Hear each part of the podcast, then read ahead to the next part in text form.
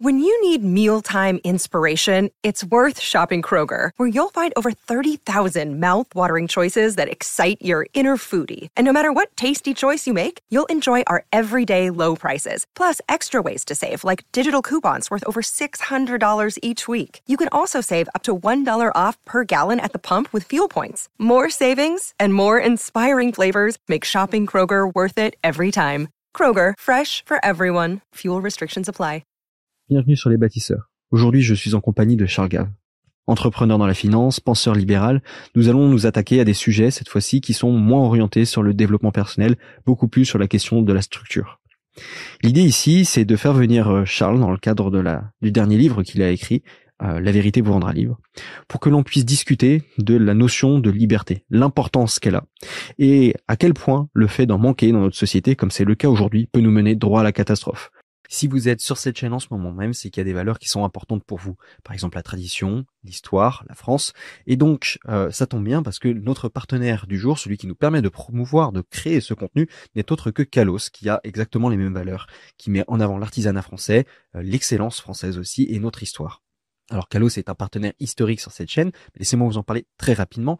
Il euh, propose des produits de très bonne facture, de très bon niveau, euh, comme par exemple des couteaux, des équipements de boxe et de MMA, une ligne de vêtements, des bijoux. D'ailleurs le couteau, je crois, est celui encore utilisé par euh, l'armée française aujourd'hui, le CAC.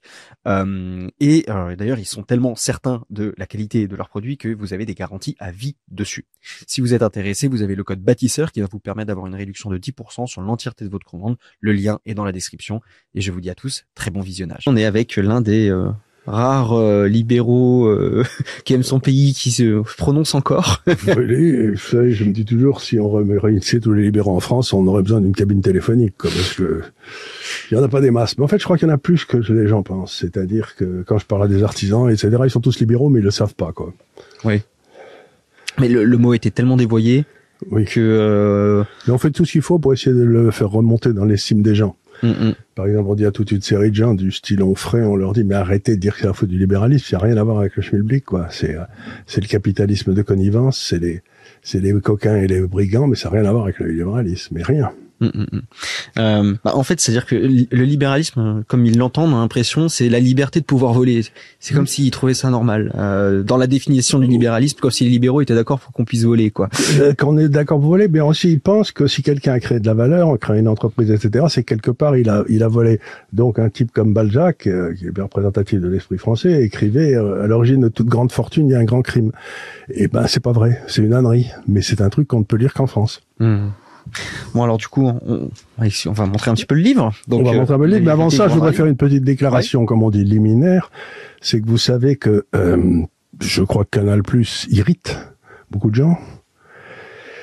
Et que donc on a décidé qu'il fallait essayer de les faire taire et que il y avait une plainte qui avait été déposée par l'association des journalistes contre Canal+, qui avait été retoquée par euh, comment s'appelle la société qui vérifie ça, bref, et eux, ils ont fait appel au Conseil d'État qui maintenant décide qu'il faut que toutes les émissions dans les télévisions, les radios, etc., soient euh, contingentées par euh, définition politique. C'est-à-dire que je viens d'apprendre aujourd'hui avec stupéfaction, mais en fait ça m'étonne pas, que l'Institut des libertés était classé d'extrême droite. C'est-à-dire, ben voilà, un partisan d'Hitler ou de Mussolini. Euh, ce qui me laisse un peu pantois parce que c'est pas vraiment mes idées, mais enfin c'est pas ça. Et donc on voit très bien ce qui va se passer, c'est-à-dire que comme ils ont pris le contrôle de la justice, les, nos ennemis, ceux dont je parle dans ce livre d'ailleurs, ce qu'ils font, c'est qu'ils servent de la justice pour créer des petits, des petits endroits où on mettra les types indésirables, et ces types indésirables, on leur mettra des contingents, et puis après, ils pourront plus mhm. parler, plus personne ne les invitera, si vous voulez. Combien de radios ça doit faire? J'ai jamais été invité chez France Inter de ma vie, quoi et je m'attends pas à être invité si je suis classé à l'extrême droite quoi. Ce que je veux dire c'est et puis à la limite comme ça ils peuvent très bien prendre un gars classé à l'extrême droite, ils vont prendre le débile, ils feront finir celui-là puis comme ça les autres il y aura plus besoin de les inviter. Oui, mais aussi surtout ce qui va se passer, c'est imaginer qu'ils mettent quatre ou cinq types bien euh, qui les mettent à l'extrême droite tous. Eh bien, à ce moment-là, le premier qui sera interviewé, euh, les quatre autres, ils seront plus jamais interviewés. Quand ils publieront un bouquin, personne ne pourra en parler. Donc, euh, on voit très bien la manœuvre. C'est encore une fois de créer des petits groupes pour exclure ces groupes qui vous gênent, quoi. Mmh. C'est euh, c'est une atteinte directe à la liberté d'expression. Et je vois pas tellement la différence dans les années 40 sous un régime qui s'appelle euh, sous Pétain. Là, on avait mis euh, la religion sur les cartes d'identité. Vous savez, euh, ben, je vois pas la différence entre mettre juif sur ma carte d'identité et mettre extrême droite dans leur dans leur fichier à la noix. Là. Donc c'est un truc qui est complètement attentatoire aux droits des gens, à la liberté. Et je vais voir, mais je vais voir s'il y a d'autres gens qui veulent euh, faire ça avec moi, mais j'aimerais bien attaquer en justice, en cour européenne ou je sais pas quoi, parce que Hmm. ça, ça commence à bien faire. Ces gens qui veulent empêcher les autres de parler, on l'a bien vu dans l'interview de Tucker Carlson. Euh, Écoutez, ça va bien. Vous avez rien à dire, c'est pas pour ça qu'il faut empêcher les autres de parler. Quoi. Là, c'est ça, c'est ça l'essentiel. Donc, euh, je suis assez fâché. Oui. Là, il y a le sujet de la liberté d'expression, mais de manière générale, il y a cette tentative permanente. Il y a une sorte de classe, caste, qui a un plaisir à voir la liberté des autres se restreindre avec le temps. Mais parce qu'ils pensent, si vous voulez, que les gens en dessous d'eux, qui n'ont pas fait de bonnes études ou j'en sais rien, sont des crétins.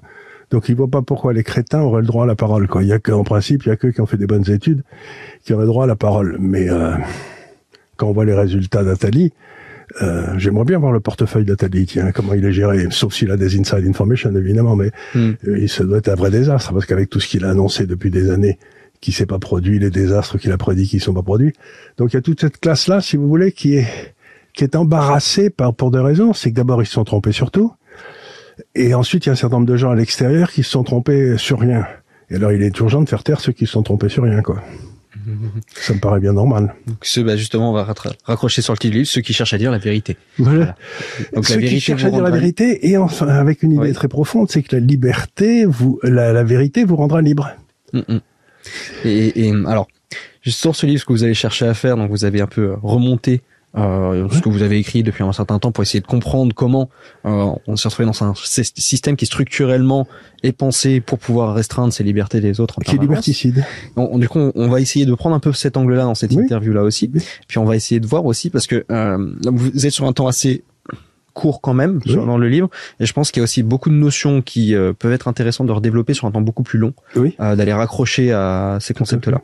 Euh, par exemple, reprenons sur des, des bases comme celle de, de la liberté d'expression qui, Oui. qui est attaquée aujourd'hui. Il y a un petit peu un- il y a une manière de faire à la française qui a été de dire bon la liberté d'expression oui mais pas trop.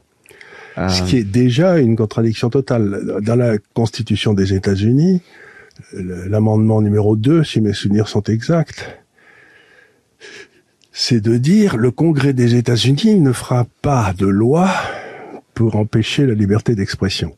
Point. Il ne fera pas de loi. C'est-à-dire que les lois mémorielles, tous ces trucs-là, ça ne peut pas exister aux États-Unis. Mais à partir du moment où vous avez des lois mémorielles, il y a un certain nombre de choses dont vous ne pouvez plus parler. Et dans un système juridique normal, c'est que si vous dites des bêtises dans le cadre de ce que vous pensez d'Hitler, de Mussolini ou je sais pas quoi, que vous en dites le plus grand bien, à ce moment-là, vous pouvez être attaqué après coup pour avoir travesti la vérité historique. Donc le, ch- le châtiment se passe après que la preuve ait été fournie, que le type a menti en sachant qu'il mentait. hmm. Tandis qu'aujourd'hui, on est dans un système différent. On veut vous bâtir un système où vous serez pas autorisé à parler parce que vous pourriez dire des bêtises.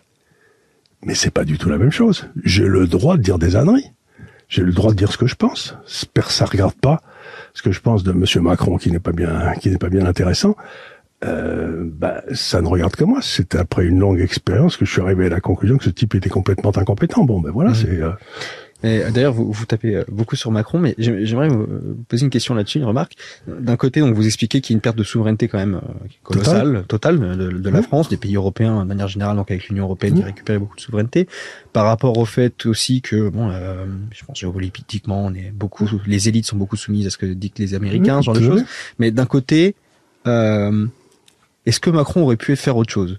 C'est-à-dire que, alors il se met Pas dans les bottes de tout ça, mais de l'autre, Pas, en restant dire, dans il, a- l'Europe. il peut rien faire. pas en restant dans l'Europe, puisqu'on a depuis les années de l'heure, on a bâti un machin. Euh, si vous voulez, vous avez deux sortes de pouvoirs euh, international. Vous avez le pouvoir impérial, vous essayez de projeter un empire, c'est les États-Unis aujourd'hui, quoi. Mhm.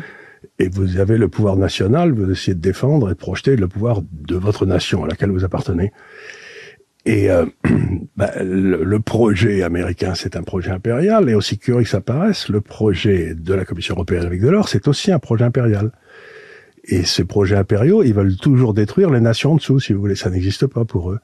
Donc c'est un projet impérial, civilisationnel, euh, sans frontières, etc. Mais c'est un projet qui, dans l'histoire, a toujours échoué. Hmm. Parce qu'autant les nations sont durables, autant les empires sont, ne le sont pas comme on le sait bien, le, le, Reich de Milan, il a duré quoi, 14 euh, ans? Euh, donc, euh, vous voyez ce que je veux dire? Le machin qui est le projet impérial, ça peut pas marcher puisque vous considérez que les autres, vous allez les écrabouiller, ceux qui sont pas d'accord avec vous. Donc, le projet impérial implique la censure et implique la liberté, l'impossibilité de parler, alors que le projet national, bah, si vous vous dites ce que vous avez à dire, il y a des élections, vous perdez, vous dites très bien j'ai perdu, la prochaine fois je gagnerai, on passe à autre chose quoi. C'est euh, mmh. donc si vous voulez, il y a cette différence. Aujourd'hui, on est attaqué par deux projets impériaux. Le principal c'est les États-Unis, le deuxième, en passage grand instinct des États-Unis, c'est la c'est l'Europe. Mmh. Mais euh, alors justement, on va remonter un petit peu historiquement, mais pourquoi pourquoi ce, ce, ce virage-là, pourquoi cette volonté euh, impériale euh, nos élites, qu'est-ce qui les a fait rentrer là-dedans? Je sais pas. Moi, je, je pense qu'il faut chercher des raisons profondes. Ils ont pas dû être assez aimés de leur maman quand ils étaient petits. Ou ces mecs qui sont pas bien normaux, quoi. C'est euh, euh, je sais pas pourquoi des hommes comme Trichet, Delors ont fait tout pour que la France disparaisse? Euh, je, je, je peux pas, je suis pas dans leur peau, mais je sais euh, parce que je crois que dans un dans un projet national, la façon la meilleure de fonctionner, c'est ce qu'on appelle la subsidiarité, c'est-à-dire tout vient du bas. Et puis, si vous voulez, ça monte, ça monte, ça monte. Même le droit s'effectue hmm. du bas par la jurisprudence. Puis en haut, il y a les gars qui gèrent les trucs importants, comme je sais pas, le ministère des Affaires étrangères ou des choses comme ça. Euh, ça, c'est dans le projet national. Et dans le projet national, international, le projet euh, impérial, tout vient du haut. Et eux, comme sont des gens extraordinairement compétents, comme l'histoire nous le montre, hein, euh, ils pensent que c'est à eux de prendre des décisions et qu'ensuite c'est aux autres de les suivre. Donc c'est un projet. Dans un cas, c'est un projet qui va du bas vers le haut mhm. et qui se développe. Dans l'autre, c'est un projet qui va du haut vers le bas et qui écrabouille. Donc ben voilà, je crois que ce sont des gens qui sont persuadés que Dieu leur a donné leur, leur devoir, c'est d'emmerder les autres, de les gouverner parce que eux ils savent et que les autres sont des crétins. Donc le projet national, vous pensez que, qui est celui de De Gaulle par exemple, vous pensez que les Français sont déjà un peu curieux, mais ils existent et ils ont quelque chose à dire et il les respectait à tel point que quand il a perdu ce référendum, il est parti parce que sans l'onction que lui donnait le peuple de France, il n'avait pas de raison d'être au pouvoir. Mmh. Eux, jamais, ils s'en vont jamais.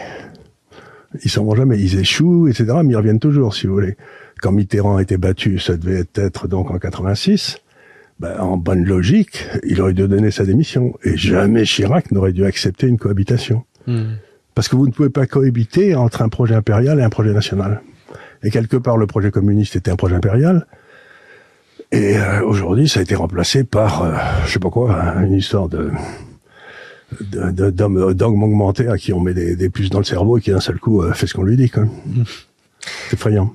Euh, Est-ce que les États-Unis ils ont peut-être été aussi poussés structurellement à, à se mettre justement à s'occuper du monde, euh, par exemple avec le dollar qui les pousse. Alors ils ont eu ça, ils ont mais pendant jusqu'à jusqu'à grosso modo, oui peut.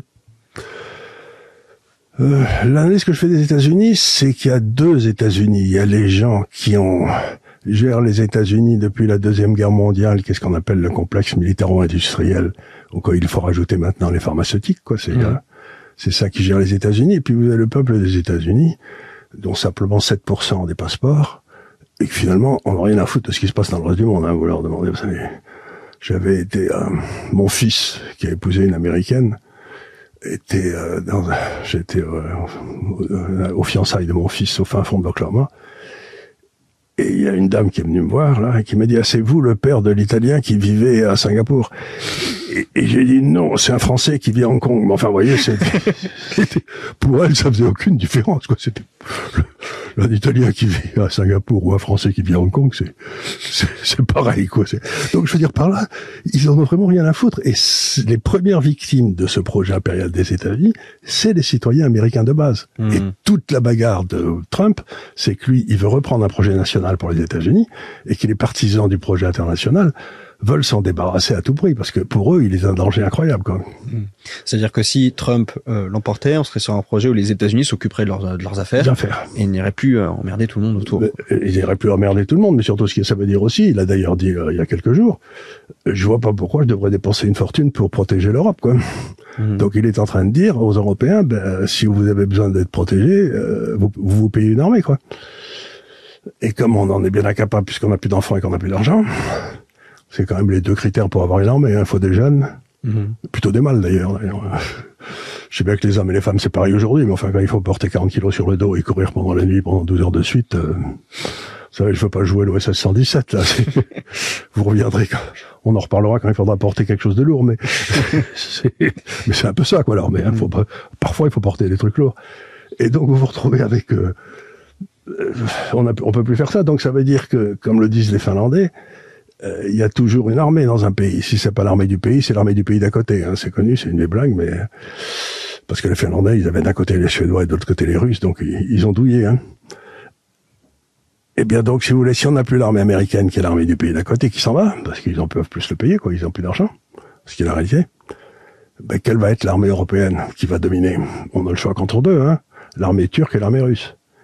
Donc le choix que vont devoir faire les hommes politiques dans les 20 ans qui viennent en France, c'est l'armée turque ou l'armée russe. Sauf si la France se réveille, et on est à peu près les seuls à avoir encore une armée, et on essaye de se mettre d'accord, par exemple l'Italie, l'Espagne, la Grèce, pour créer une armée européenne centrée autour de l'armée française, quoi, qui contrôlera la, la Méditerranée. Ça, c'est faisable. Mais c'est un projet national. Oui.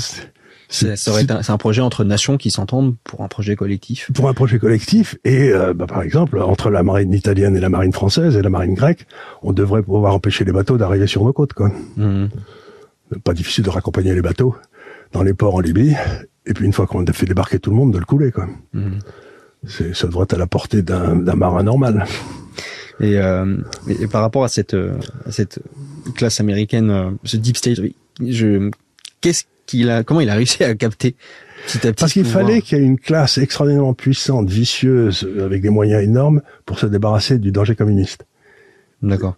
Et donc, ils avaient créé un, quelqu'un, un groupe qui était à peu près aussi vicieux que les communistes, pour se battre contre les communistes, parce qu'on ne se bat hmm. pas innocemment contre des gens comme ça. Et ce qui s'est passé, c'est quand les communistes sont tombés, ils sont restés, et normalement, euh, un homme politique normal aurait dû tous les virer, par exemple, euh, dissoudre l'OTAN, ça aurait été une très bonne chose. Mais c'est pas ce qui s'est passé, ils ont, au contraire, ils ont tout pris, et ils ont fait monter leurs hommes politiques, si vous voulez, les Clinton, les Obama, tout ça, c'était des créatures de cette euh, de ce de ça. Et, euh, l'énorme épine dans le pied, c'est Trump, quoi, parce que depuis qu'il est arrivé, ils peuvent plus manœuvrer tranquillement. Le, le hmm. président des États-Unis n'était jamais élu, il était désigné par cette classe, on en désignait deux, et on disait aux gens vous allez voter pour celui-là et ils étaient assez bêtes pour le faire quoi, vous voyez donc on faisait on faisait on faisait un petit peu comme entre la gauche et la droite en France entre Fabius et Juppé, vous savez, regardez comme ils sont différents, quoi. Pas vraiment. Donc, vous ameniez toujours les mêmes, et c'était toujours la même politique, comme on a en Europe. Mhm. Et eh ben, euh, donc il y avait, il y avait, il y avait une structure de pouvoir qui était profondément dangereuse aux États-Unis quand le Hmm, d'accord. Quand le, le, le, mur de Berlin est tombé. Ça, fait un peu penser à, à, Locke qui euh, disait qu'il faut contrôler ce monstre qu'est l'État, mais c'est un petit peu la même logique. C'est-à-dire on a créé, créé un monstre. On a créé un monstre, et mais, là on, on l'a créé, il est resté et il, il a eu cette énorme, cette énorme astuce euh, de ne pas se montrer si vous voulez. C'est que quand le mur de Berlin est tombé, toutes ces structures de pouvoir sont restées en place. Ils n'ont pas bougé pendant quelque temps. Hmm. Puis ensuite, ils ont commencé à réattaquer à droite et à gauche pour recréer les conditions du conflit, parce que ces gens-là ne peuvent pas vivre s'il n'y a pas une guerre. D'accord. Oui, bah, d'ailleurs, ça pose une question sur euh, justement, euh, vous pourrez répondre sur la question libérale là-dessus. C'est qu'il y a des, il y a des, il y a des comment dire, des, des environnements. Où on peut se dire qu'il y a un intérêt mauvais pour gagner de l'argent à faire, par exemple, l'industrie euh, euh, militaire a un intérêt à la guerre. L'industrie pharmaceutique a un intérêt à la maladie. Euh, donc, ou à la sécu. Oui. La, que, la Sécu, que le que les machins soient remboursés. Voilà. Mais et donc là on peut poser la question sur le, le le marché libre, machin, les... on peut se poser la question en se disant ah ben est-ce que là le libéralisme ne fait pas une catastrophe? Ah ben c'est pas du libéralisme, ça si vous voulez, c'est qu'il y a des gens qui ont pris le pouvoir politique et qui ne qui répondent plus à aucune des, à aucun des critères de Locke. Euh, c'est-à-dire qu'on n'est pas égal devant la loi, comme je le vois très bien en ce moment, puisqu'on m'a classé à l'extrême droite, j'ai rien demandé à personne, moi. Mhm. Donc, euh, attendez une seconde, mais ça veut dire que, à partir du moment où je suis classé par, par d'extrême droite par ce groupe, ça veut dire que je deviens euh, ininvitable et que ma parole ne vaut rien, si vous voulez. Je suis, je, je n'ai qu'un droit, c'est de me taire et de rester dans mon coin honteux, quoi. Et donc ils ont fait ça aux États-Unis, ils ont éliminé tous les vrais, tous les vrais, les vrais bons hommes qui avaient quelque chose à dire. Et dans le monde actuel, jusqu'à tout récemment, gagner des élections sans avoir du fric, ben, j'ai écouté, j'ai écouté Jean Lassalle récemment qui disait que pour lancer une, liste aux européennes aujourd'hui, il fallait 2 millions d'euros. Hmm. Ben, si vous voulez 2 millions d'euros, euh, ça se trouve pas sur le sabot d'un cheval. Hein, c'est, euh, c'est euh, donc ils ont rendu le, le coût de l'élection tellement fort qu'il y a que leurs candidats qui peuvent assumer ces coups. Et là où ils ont eu un coup dans la tête auquel ils s'attendaient pas, c'est le coup de Trump qui paye toutes ces élections lui-même avec son fric. Et donc il n'a pas besoin d'eux. Hmm. Évidemment, ça c'est un c'est un coup terrible quoi. Mon hmm. problème, c'est que j'ai pas autant d'argent que Trump. Euh, oui, puis euh, je pense qu'en France, malheureusement, la mentalité serait pas euh, aussi favorable à, quelqu'un qui a de l'argent pour se présenter aux élections. oui, il dirait regardez, il a de l'argent, il a dû voler quelqu'un. Exactement. Euh, mais mais, mais la, la, question que je me pose, c'est comment est-ce qu'on on, on, empêche ce genre d'événement de se produire, quoi? Quelle est la solution euh, des Il n'y a, pas, y a pas d'autre façon que de demander ça, redemander, redonner la parole au peuple, hein. Puisqu'ils ont capturé le système électoral. Ben il faut soit qu'on élise un type qui va changer le système électoral et qui va se débarrasser de ces gars-là. Et ces gens-là ne peuvent pas survivre s'ils ne prennent pas le contrôle du ministère de la Justice. Hmm. C'est-à-dire que le gros travail de ces gars-là, c'est de prendre le contrôle des cours en mettant des gens à eux, comme on le voit bien au Conseil d'État aujourd'hui, où il y a que des crapules qui sont maintenant euh, euh, qui prennent des décisions, qui font partie de ce groupe. Et donc à ce moment-là, vous portez plainte en disant, ben attendez, euh, c'est pas c'est pas juste. Mais ils disent, euh, c'est comme c'est eux qui décident de ce qui est légal, pas de ce qui est légitime, mais de ce qui est légal. Ben vous vous retrouvez débouté à chaque fois, quoi. Donc il faut repartir maintenant vers les jurys populaires. C'est-à-dire que le juge, il instruit le jury populaire sur les, le droit, mais c'est le jury populaire qui prend les décisions. C'est pas, c'est pas le juge. Et c'est pour ça qu'ils ont été fous quand Trump est arrivé, c'est qu'il a nommé trois ou quatre gars de droite à la Cour suprême. Et donc, ça bloque toute leur saloperie. Hmm. Ah, il leur en fait un mal. Oui, juste, euh, juste le fait de faire ça, heureusement. Oh, on a eu du pot là. on a eu du pot là. Ça a été vraiment un grand coup de pot. Ça. Alors là, vraiment, je peux, je peux pas, je peux pas y croire tellement c'est beau. Mmh, mmh. Euh, on a un peu abordé cette partie, on va dire un peu de liberté d'expression, euh, cette logique-là. la liberté d'expression, c'est la liberté la plus importante parce que je sais plus qui disait que la quasi-totalité des révolutions en France avait commencé dans les cafés. Mmh. Vous savez, c'est que les gens se réunissaient dans les cafés, puis ils gueulaient. 1830, 1848, les étudiants, ils allaient la Polytechnique, ils allaient assiéger euh, le, roi, je sais pas où il était à l'époque, et euh, et donc aujourd'hui il n'y a plus de café, et ils avaient pris le contrôle des, nouveaux cafés, c'est-à-dire la télévision, les, radios et tous ces trucs-là, et puis pas de peau. Il y a ce truc, il y a YouTube, et donc il y a des tas de gens qui disent des trucs qui sont intéressants, qui sont sur le net et qui ne contrôlent plus. Donc leur grand espoir, c'était d'arriver à contrôler le net en mettant des gens à l'intérieur de chacune des sociétés. Et pan, ils ont eu un autre coup dans la tête avec Musk.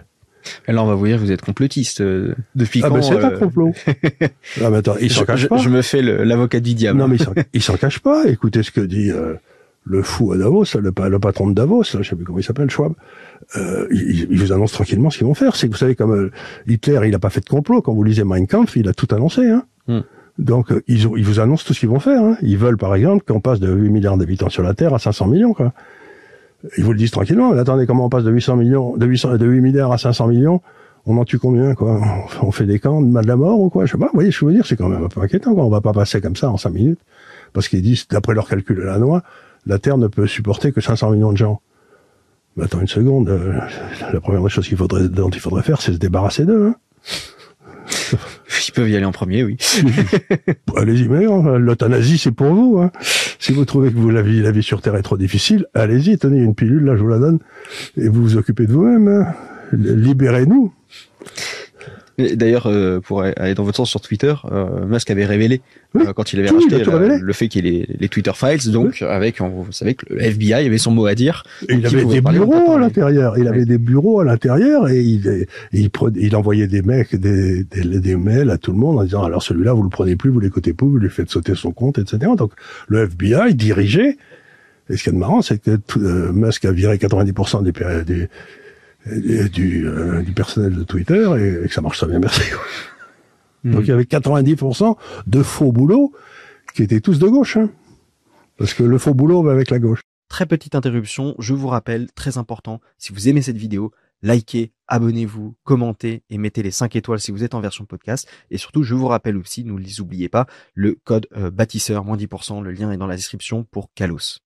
Mais le fait aussi d'avoir eu cette capacité de capter le pouvoir un petit peu partout, mmh. par le biais aussi d'entreprises, hein, les journaux, mmh. les GAFAM, etc. Est-ce que c'est pas lié aussi au fait d'un problème de bah, concentration? C'est-à-dire qu'il n'y a plus de concurrence, il n'y a plus de... Il y a plus de concurrence et aussi parce que les, euh, ce qui se passe, c'est ce que j'ai mentionné dans mon livre aussi, c'est que ces gens atteignent des niveaux importants de pouvoir et de richesse et qu'à un moment, ils ont, ils veulent transformer leurs profits qu'ils ont, qu'ils ont conquis en prenant des risques en rente.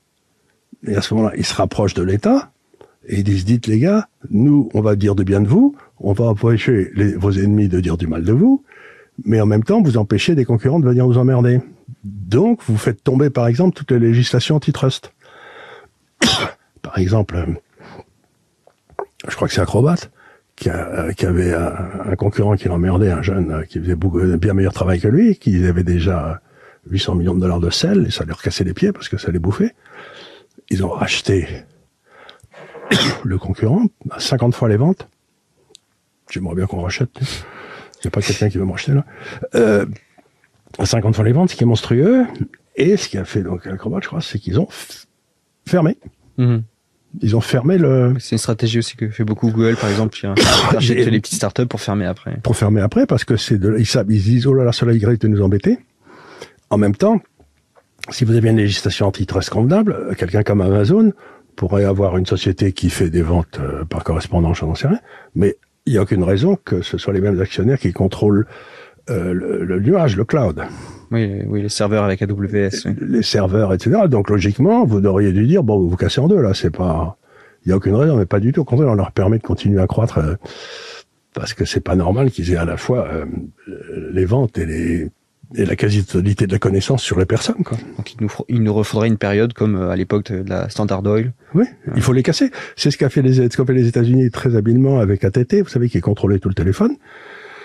Dans les années, au début des années 80, ils ont cassé ATT, ils ont fait des, plein de sociétés, et c'est là d'où est venue toute la révolution technologique américaine, hmm. qui était étouffée par ATT, qui voyait pas pourquoi les gens auraient besoin d'avoir des lignes pour euh, taper leurs ordinateurs. Quoi. Ces sociétés qui atteignent des, tailles importantes, en transformant leurs euh, profits en rente, ils arrivent à un résultat très intéressant, c'est que ça amène toujours à des sociétés qui deviennent de plus en plus stériles.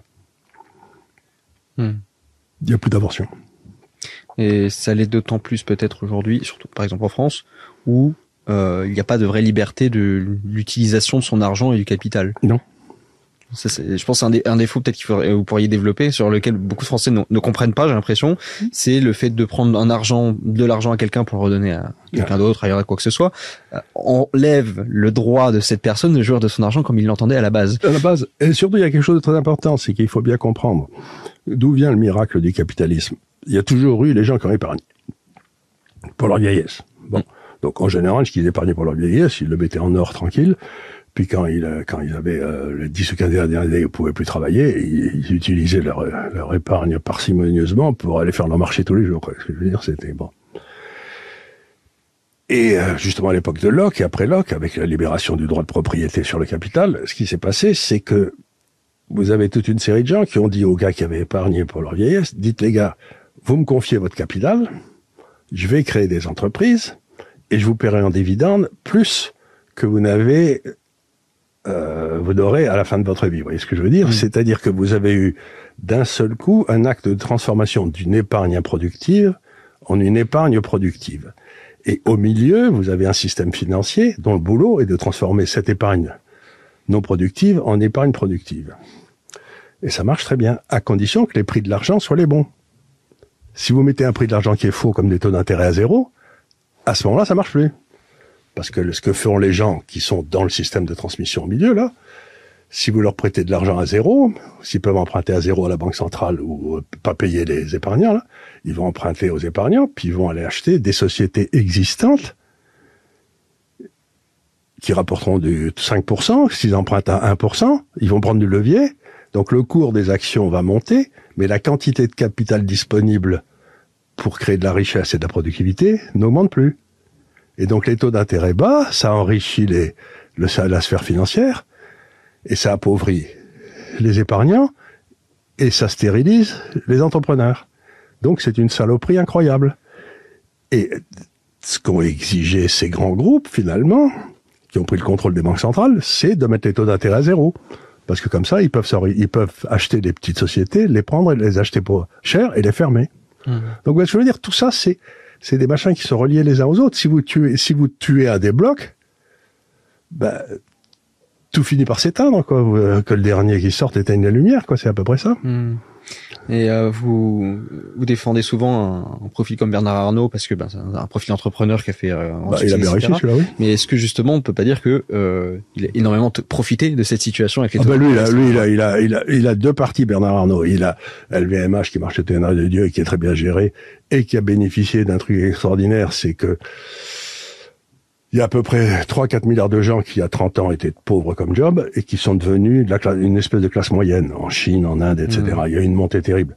Et ces gens-là, ils avaient même pas l'idée de s'acheter un sac Vuitton hein, il y a 40 ans, parce qu'ils savaient même pas ce que c'était. quoi. Donc, euh, mais maintenant, il y en a la partie la plus riche peut s'acheter des sacs Vuitton, etc. Donc, quand vous avez une hausse profonde de la rentabilité, de la, du niveau de vie sur 4 euh, milliards d'êtres humains, la partie du luxe se développe de façon absolument normale parce que c'est euh, c'est en code distribution si vous voulez. Donc ça se développe de façon extraordinaire. Donc là, son business model, plus il y a des gens qui sont riches, plus il y a de l'argent, plus lui il en a encore plus. Plus lui en a encore plus, de façon exponentielle. Donc ça, c'était très bien vu. Et puis si vous lui collez des taux d'intérêt à zéro avec son cash, il va acheter les Champs-Élysées.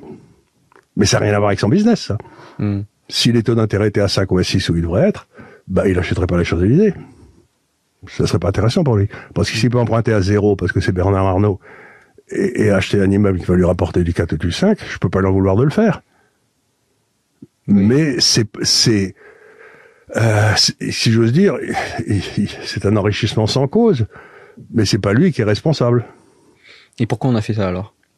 Pourquoi, on a fait Pourquoi on a pris cette décision Parce que les gens qui sont au pouvoir, Draghi ou euh, Draghi ou tous ces gars s'ils sont proches de la banque centrale, ils ont accès à de l'argent pas cher parce qu'ils sont proches de la banque centrale. Hein.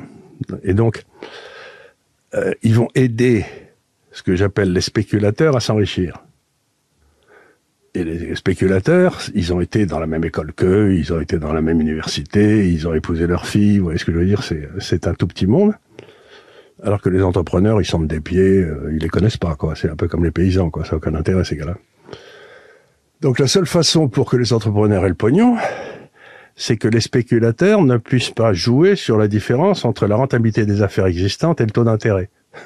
Si la rentabilité des affaires existantes est à 4 et que les taux d'intérêt sont à 1, c'est un permis de tuer que vous donnez au type. Hmm. Parce qu'ils s'endetteront comme des fous, ils vireront la moitié du personnel, ils rembourseront ou pas la dette, et ils s'en mettront plein les fouilles. Ce que je veux dire, c'est. Mais par contre, si les taux d'intérêt sont à 4,5, ils peuvent pas leur emprunter pour acheter à 4, parce que là, ils vont perdre. Donc la seule façon, c'est que les taux d'intérêt soient un prix de marché. Et ça fait euh, quoi depuis euh, depuis que l'euro existe, on n'a plus de prix de marché des taux d'intérêt. Donc c'était un projet politique qui visait à enrichir les à enrichir les riches et appauvrir les pauvres. Ça marche très bien d'ailleurs. Donc on a créé un on a créé un modèle où il était plus intéressant financièrement de ne prendre aucun risque. Oui, c'est ça, de spéculer sur des actifs existants en profitant du bas coût de l'argent. Oui, c'est exactement ça. Ce qui, oui, ce qui, du coup, ce qui est philosophiquement complètement inversé à ce que... Euh, c'est le contraire de Locke. Oui. C'est exactement le contraire de Locke. C'est-à-dire qu'on a permis à toute une classe de spolier les gens de leurs droits de propriété en donnant un faux prix à la monnaie. Donc, on a organisé un vol légal. Hmm. Et qui, euh, qui ça profite, pour reprendre votre question Aux voleurs. Vous Hmm. croyez pas? Si, tout à fait. et, euh, et ce phénomène a eu lieu hein, dans, toute, dans tout l'Occident. Dans tout l'Occident. Euh, vous, vous mettriez le marqueur quand sur euh, le moment où il y a eu cette bascule? Je, ça s'est passé pendant les années Clinton. Et ça s'est passé quand est arrivé aux commandes des États-Unis un homme qui s'appelait Bernanke, qui était le chairman de la Fed. Et lui, j'ai jamais compris s'il était juste crétin ou s'il faisait partie de, de, de cette euh, congrégation. Je crois qu'il était juste crétin. D'accord. Enfin, il a eu le prix Nobel d'économie, ce qui me rassure. quand même. Parce qu'il avait déjà ruiné le Japon avant. C'est lui qui avait ruiné le Japon. Après avoir ruiné le Japon, il a ruiné les États-Unis. Puis maintenant, il ruine, il ruine la Terre entière. Enfin, le monde développé, quoi. Et justement, dans le temps que vous parlez du Japon, ça c'est intéressant. Le, on a tendance, euh, en tout cas par exemple avec la démographie, qui a une- Mmh. un problème structurel de fond euh, qu'on a tous, euh, à avoir une sorte de décalage avec le, le Japon d'à peu près Ouais, 20, 20 ans. ans, oui. Euh, mais est-ce que ça aurait pu être évitable euh, si la situation économique du Japon euh, Mais ils vont bien, les Japonais. Moi, ce que je me tiens à dire aux gens, c'est que vous prenez le PIB par habitant au Japon, il est monté beaucoup plus qu'en France. Hmm. C'est-à-dire que les Japonais, ils, bon, d'accord, ils claquent. Il y en a moins qu'avant. Mais en même temps, ils sont développés comme des fous dans toutes les activités d'aide à la vieillesse. Les robots, les machins comme ça. hmm. Aujourd'hui, les sociétés japonaises gagnent du pognon, mais c'est pas croyable. Ça leur sort par les oreilles, elles savent plus quoi en faire. La monnaie est complètement sous-évaluée, ce qui est d'ailleurs un scandale. Parce que ça fout en l'air toute l'Europe et l'Allemagne et tout. Parce que le Japon et l'Allemagne, ils font exactement les mêmes trucs. Hein, des bagnoles, de la chimie, de la chimie de fine, des médicaments, tout ça. Mais euh, l'embêtant, c'est que le, le yen est sous-évalué de 40%. Donc les pauvres Allemands, leur marge, ils en prennent pas la tête. Quoi. Donc l'économie allemande est en train de s'écrouler. Les gens me demandent pourquoi. Ben, c'est parce que le, le Japon est sous-évalué de 40%. Quoi. C'est, euh, Oui, vous en aviez parlé il y a quelques, quelques temps de ça, et, et donc là vous reconfirmez. euh, Ben, il n'y a pas le moindre doute, quoi. C'est, ben, comment, vous, comment vous faites si vous faites des bagnoles? La Mercedes à 60 000 euros, allez, et euh, la Lexus à 40 000. Vous les regardez toutes les deux, vous dites, je vais prendre la Lexus. ouais. Et en plus, la Lexus, elle aura un moteur hybride, donc euh, on va pas m'emmerder. quelle leçon nous on aurait pu, euh, on, on aurait pu, on pourrait là tout de suite appliquer de ce qui se passe, ce qui s'est passé au Japon, pour éviter euh, d'aller droit dans le mur comme on est en train de, de le Ben, faire. la première des choses qu'ont fait le Japon, ils sont loin d'être idiots, c'est qu'ils ont emprunté à eux-mêmes. Vous vous souvenez de mon histoire du gars qui se qui se balade dans la petite ville, là, qu'on Oui. m'avait parlé. C'est, euh, ben, à partir du moment où vous empruntez à vous-même, vous n'avez pas de dette. Tandis que nous, on a commis l'erreur monstrueuse d'aller emprunter à des puissances extérieures. Donc aujourd'hui, si on a une dette de 100% du PIB, des taux d'intérêt de 3%, et qu'il y a 50% de notre dette qui est détenue à l'étranger par le Qatar ou je sais pas quoi, l'Arabie Saoudite, il y a donc 50% qui multiplie 3%, il y a un et demi d'intérêts qui vont sortir pour servir la dette du passé. Mais comme on croit de 1,5, ça veut dire qu'à partir de maintenant, notre niveau de vie va baisser.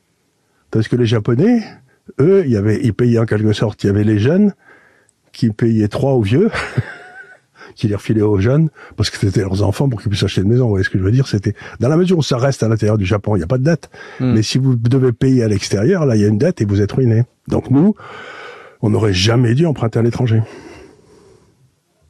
Et ces crétins à, la, à Bercy, ils se sont donné un mal de chien pour aller placer toutes les obligations françaises à l'étranger. Ils prenaient l'avion pour aller voir les Saoudiens et tout en disant regardez, on va vous...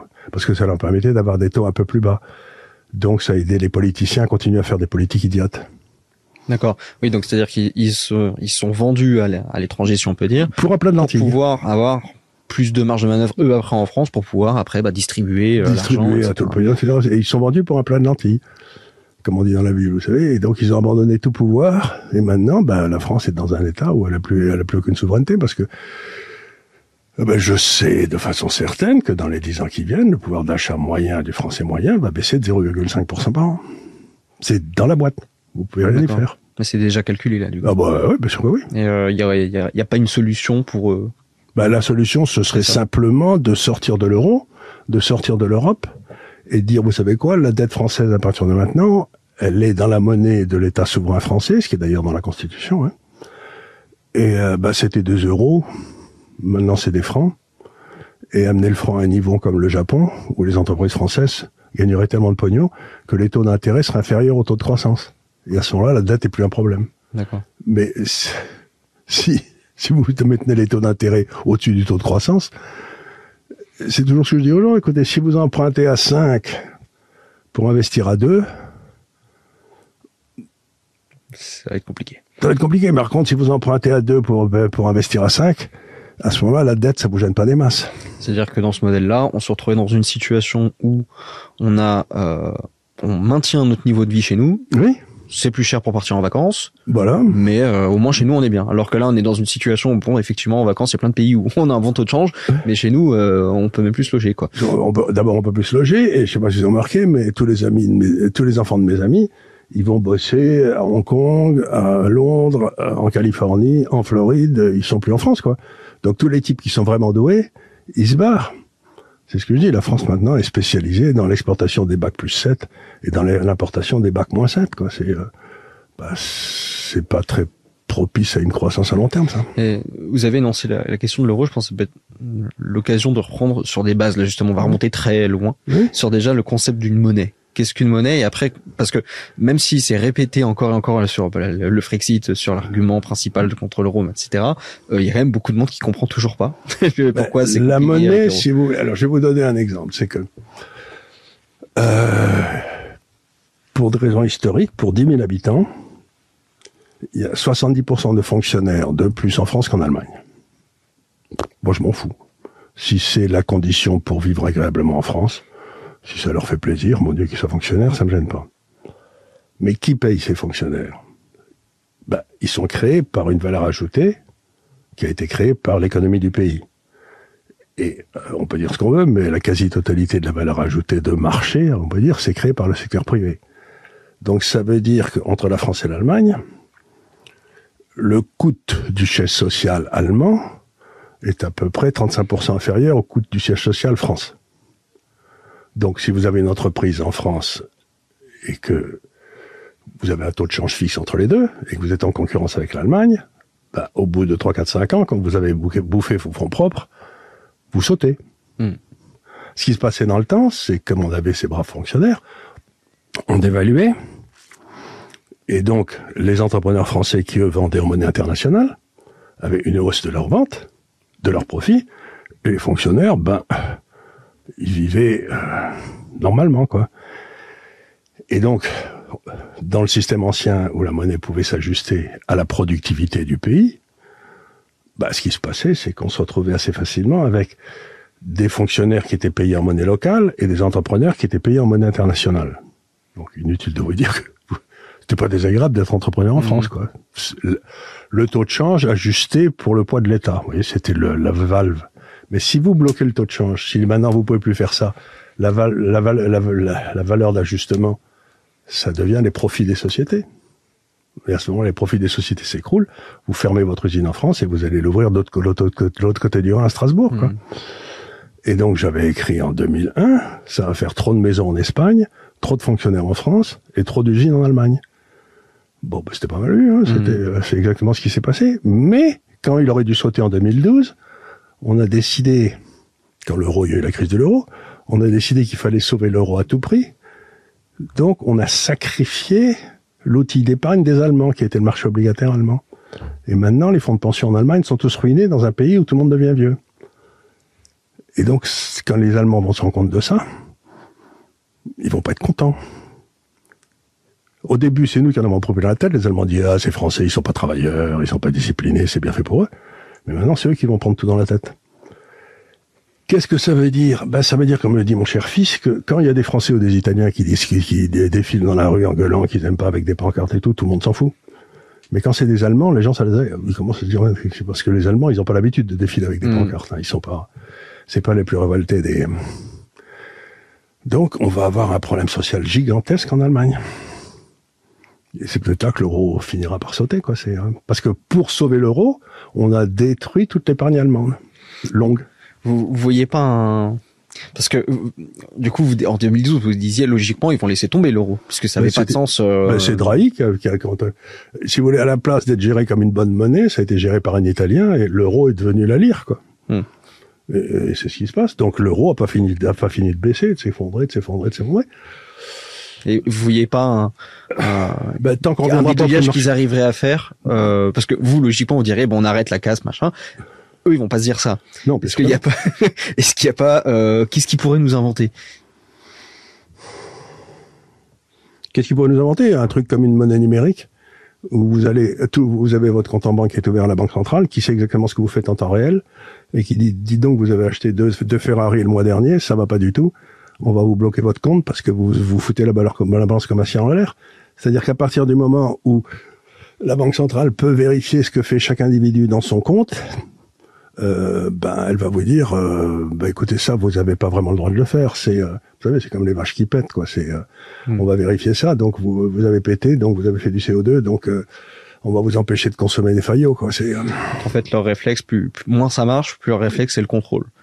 Et, de, et plus ça, moins ça marche dans la monnaie, plus ils vont essayer de contrôler la monnaie à la source même, c'est-à-dire à l'intérieur même de la banque centrale parce que le contrôler en bas, si vous voulez, quand vous avez le cash et tout, ce que ça implique aussi, c'est la disparition du cash. Ils vont essayer de nous faire une société où il n'y aura pas de cash. On y va tout droit, même. Mais c'est pour ça que le Bitcoin, d'ailleurs, il y a des gens qui se précipitent dans le Bitcoin. Je peux pas leur en vouloir. Hein. Ça me paraît pas plus con qu'autre chose. Il y a des pays où ça sera peut-être plus dur que d'autres. Oui. Euh, je, vois mal l'Italie du Sud réussir à fonctionner sans cash. D'ailleurs, Madame, euh, la Première ministre, là, elle a décidé que de, de, de, de rendre la possibilité aux gens d'utiliser le cash, quoi. Oui. Donc là, elle s'attaque. Euh, à mon avis, elle, elle va avoir des ennuis cette dame. Mm. Euh, moi, je pense que euh, les Italiens, justement, je pense, ils n'ont vraiment. On parle de la France qui a perdu toutes ses souverainetés, etc. Il y a beaucoup de critiques sur le fait que Mélanie soit vendue mm. aussi. Euh, pas tant que ça. Pas tant que ça, mais en fait, elle peut pas faire autrement. bah, elle fait, ce qu'elle qu'on l'oblige à faire, mais dès qu'elle peut, elle va vers une solution comme par exemple de permettre une plus grande utilisation du cash. Ce qui les emmerde à un point incroyable parce qu'ils veulent exactement le contraire. Parce que moi, vivant en Italie, je vois ça justement, c'est-à-dire ils ont littéralement aucune marge de manœuvre, les Italiens. C'est-à-dire que euh, on parlait de l'armée du pays d'à côté. Bon, eux, leur armée, c'est c'est les États-Unis. Le contrôle de la Méditerranée, c'est les Américains. Euh, là, économiquement, ils ont les 250 milliards de, de, de, de l'Europe et ils, ne vivent que, que, que là-dessus pour le moment, donc ils peuvent pas faire autrement. Mais par exemple, c'est vrai qu'économiquement, par contre, euh, il, ah, bah, y a une tentative de d'abord sauver économiquement l'Italie avant de faire autre chose. J'ai l'impression. Voilà, pour l'instant, ce qui se passe, c'est qu'on voit très bien, c'est que les États-Unis, l'Italie, qui était en compte, en compte courant déficitaire, c'est-à-dire en balance commerciale déficitaire il y a une dizaine d'années, maintenant des excédents de 2 ou 3 du PIB. Donc c'est si vous regardez leur déficit budgétaire, ils ont ce qu'on appelle un excédent primaire, c'est-à-dire hors taux d'intérêt, ils couvrent leurs frais. C'est-à-dire que, et une grosse partie de la dette italienne est détenue par des Italiens. 70% ou 80%. Donc, l'Italie est dans une bien meilleure position que la France. Hmm. Il n'y a pas le moindre doute. Et alors, pourquoi est-ce que tous les Français sont convaincus de l'inverse? Ah, parce que les Français lisent les journaux français, oui. Ou écoutent TF1. Euh, voilà, c'est... Euh, C'est, euh, si vous voulez, les Français, ça fait longtemps qu'ils ont renoncé à, je ne dis pas s'informer, parce que s'informer, ils, essayent un peu, mais à s'instruire. C'est-à-dire que les Français ont, ont pris le, le parti de la facilité, c'est-à-dire de ne pas travailler par eux-mêmes pour essayer de comprendre. Et donc, on se retrouve qu'avec des gars qui, dans le fond, euh, lisent le point, euh, pendant le week-end, et le canard enchaîné le mercredi pour se défouler, ou le jeudi, et l'un et l'autre ne sont pas des sources d'instruction, ce sont des sources de bourrage de crâne. Hmm. Il y a eu, quelque chose de peut-être vicieux aussi qui s'est passé. Par exemple, quand on, on regarde par exemple Le Monde, euh, ils ont cet art de bien faire leur boulot 70-80% du temps, mais les 20-30% ils le font mal. On sent qu'ils ont une, c'est vraiment volontaire quoi. c'est-à-dire que ils, veulent garder une certaine crédibilité et pour donc quand il n'y a pas d'enjeu, ils disent des choses sérieuses. Et puis quand il y a un enjeu, ils mettent une saloperie en fonction de leurs objectifs réels. Et, donc, comme 80% du temps, vous vous dites, bah, oui, je suis d'accord avec eux. Si par hasard vous connaissez pas grand chose sur les 20%, vous accepterez leur bêtise. Mais si vous connaissez quelque chose sur les 20%, vous dites, je vais prendre une fourche et je vais aller euh, m'occuper des journalistes du monde, quoi. C'est le dernier exemple, moi qui m'était venu en tête, c'était celui avec euh, la l'histoire de la liste d'Epstein et où il y avait euh, justement il y avait euh, le titre de Le Monde, d'ailleurs, ils l'ont changé après. C'est vicieux, ils le, ils changent après coup, mhm. souvent. Le titre, c'était euh, liste d'Epstein, euh, les deux, deux anciens présidents dans la liste, nommés dans les listes, euh, c'était Clinton et euh, Trump. Ils mettent Trump, ça. il a jamais été. Et après, donc moi, je, quoi, ben, je télécharge le document, puis je regarde, puis je fais une recherche, je tape Trump, regarde, il sort quatre fois. Sur les quatre fois, il sort une fois parce qu'il y a quelqu'un qui a été à son casino. Bon, le casino s'appelle Trump. Euh, voilà. Et les trois autres fois, il sort parce que euh, quelqu'un lui pose la, pose la question à un témoin. Est-ce que Trump était là? Non. Est-ce que vous êtes certain qu'il avait pas Trump? Oui, je suis certain. Donc, vous êtes d'accord pour dire que Trump n'a aucun rapport. Oui. C'est les fois où Trump est cité dans les documents. Oui, et en plus, il avait viré euh, Epstein de son de son club à, à Marcel Argot, là, là, là où il a sa maison, parce qu'il avait appris qu'il était euh, qu'il était pédophile. Donc il l'a viré 20, 20, ans avant, il l'a viré en disant vous ne mettrez plus jamais les pieds ici. Enfin, il l'a viré à grand coup de pied dans les dans les fesses quoi. Euh, ben voilà quoi. Donc et après ça, on nous explique qu'il y a eu des relations entre Trump et, Epstein. Mais en réalité, Trump avait viré, Epstein quoi. C'était ça la relation. C'était parce que, que Trump, j'ai pas jamais entendu dire qu'il était pédophile. Il m'est arrivé d'entendre dire qu'il aimait les femmes, mais ça c'est autre chose. Oui. On peut pas lui en vouloir. Ça, on peut pas lui en vouloir, non. Ça me paraît normal. Enfin, attendez, je viens de dire une connerie. Hein. Enfin, dans le temps, c'était normal, voilà. dans le gouvernement actuel, je sais pas. Euh, Est-ce que vous, ça me fait penser à quelque chose ce que vous venez de dire sur euh, la, petite blague là.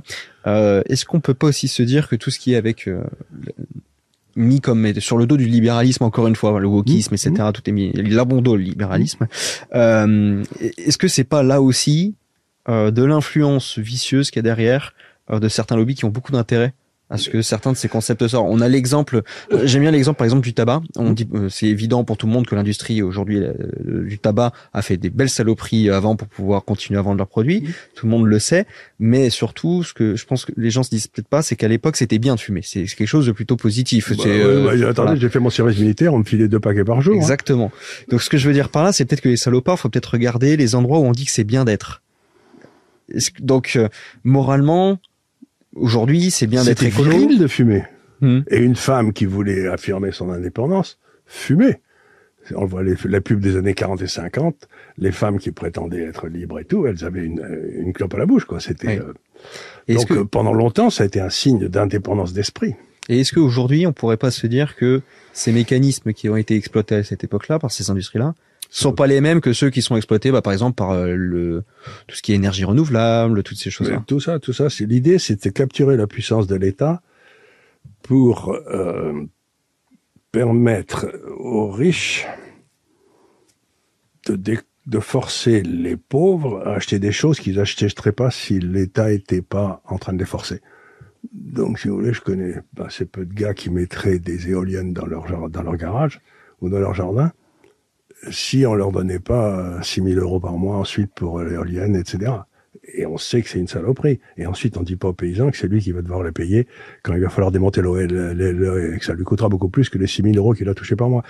Donc, il y a une, une espèce c'est un, le dernier papier que j'ai écrit, c'était là-dessus, c'était justement sur le sentiment d'irréalité. C'est-à-dire qu'il y a tous ces gens qui sont au pouvoir, qui bâtissent un monde qui est complètement irréel qui n'a plus rien à voir avec la réalité, et qui vous force à agir, d'après la loi, en fonction de l'idée qu'il vous présente de la réalité. Mais vous devenez enragé parce que vous dites, mais attendez une seconde, moi je sais pas, j'ai vu par exemple les programmes pour l'éducation nationale, 30 ou 40% du temps, il fallait le consacrer à aider les enfants à, bien s'entendre les uns avec les autres. Je sais pas comment ils appellent ça, des cours de je sais plus comment ils appelaient le mot. Enfin, c'était un nom, c'était un nom savant pour expliquer qu'il fallait apprendre aux enfants à pas se taper dessus. La première question que je pose, c'est et pourquoi mon Dieu? Parce que quand j'étais un petit garçon, euh, c'était quand même vachement intéressant d'aller taper sur les gueules des autres, quoi. Je veux dire, euh, des autres garçons. Je tapais jamais une fille, ça va sans dire. Mais d'abord, il y en avait pas parce que j'étais dans des clubs où il y avait des clubs où il y avait des, trucs où il y avait des garçons. Donc, euh, donc les filles, on les voyait jamais. C'était bien. Et donc on se tapait sur la gueule, c'était vachement bien. Ça, on montrait ceux qui étaient capables de taper, ceux qui, étaient, qui se mettaient à pleurer. Et puis, euh, ensuite, si vous voulez, le but de l'éducation, c'est pas d'apprendre à être sympathique avec les copains, c'est beaucoup plus d'apprendre à lire, à écrire et à. Quoi. Donc vous avez des gars qui sont très, euh, très ouverts au monde extérieur, qui arrivent en université à 18 ans et qui savent ni lire, ni écrire, ni compter. Vous dites, euh, on a loupé une marche quelque part. C'est-à-dire que le but de l'éducation, ce qu'on appelle l'instruction publique sous la Troisième République, c'était de prendre des gars du peuple qui étaient particulièrement doués et d'en faire un président de la République ou un Camus. Vous voyez ce que je veux dire? C'était des, c'était ça le but. Et maintenant, quel est le but? C'est que dans le fond, ben, les moutons qu'on a formés se révoltent pas contre l'absence de formation qu'on leur a donnée, quoi. Hmm. Ben, moi, je préférais les classes de petits révoltés. C'était, c'était beaucoup mieux, quoi. Hmm. C'était, euh, on a fait ce qu'on appelle le rugby, ce que je dis toujours au rugby, vous savez, le cher rugby, c'est, on a fait des gars partout dans, le, en France qui ont des épaules de serpent. Ce que je veux dire, c'est pas les épaules de serpent. En rugby, c'est pas utile. Ouais. C'est-à-dire dès qu'il y a un coup, il se bat. On, a fait, on, a enlevé la qualité virile qui était de se taper sur la gueule entre garçons. Quoi. Mais on, voit bien quand même que toutes ces problématiques-là viennent euh, d'un, d'un État énorme qui en a donné beaucoup de droits, beaucoup de pouvoir, et qui après vient emmerder tout le monde. Mais c'est pas ça, c'est qu'en plus il fait pas ce il fait pas ce qui est dans son premier truc. Par exemple, la police, si vous voulez, on est en train de découvrir que le, la victime est toujours, la victime est toujours coupable et le coupable est toujours innocent, quoi. Donc, on va une seconde, c'est pas. Justement, raison de plus, c'est ce que je, me posais comme question, c'est qu'on voit bien que le problème, c'est que il euh, y a rien qui va avec l'État. Alors, la question que je me pose, c'est pourquoi est-ce que tout le monde en veut toujours plus? Ah, mais ça, c'est la grand mystère de la France. C'était, euh, j'ai jamais compris. Euh, rien ne marche en France, hein, et surtout rien de euh, ce ceux dont s'est occupé l'État. Par exemple, on a eu un problème avec les retraites récemment. Et quelle a été la réaction du clan Panbas C'est dit, il faut que l'État s'en occupe. Et moi, j'ai écrit des papiers en leur disant, mais surtout pas les mecs. Euh, il s'était occupé déjà, euh, je sais pas, il s'est occupé de l'école, ça marche pas, de la police, ça marche pas, de la justice, ça marche pas, de l'hôpital, ça marche pas.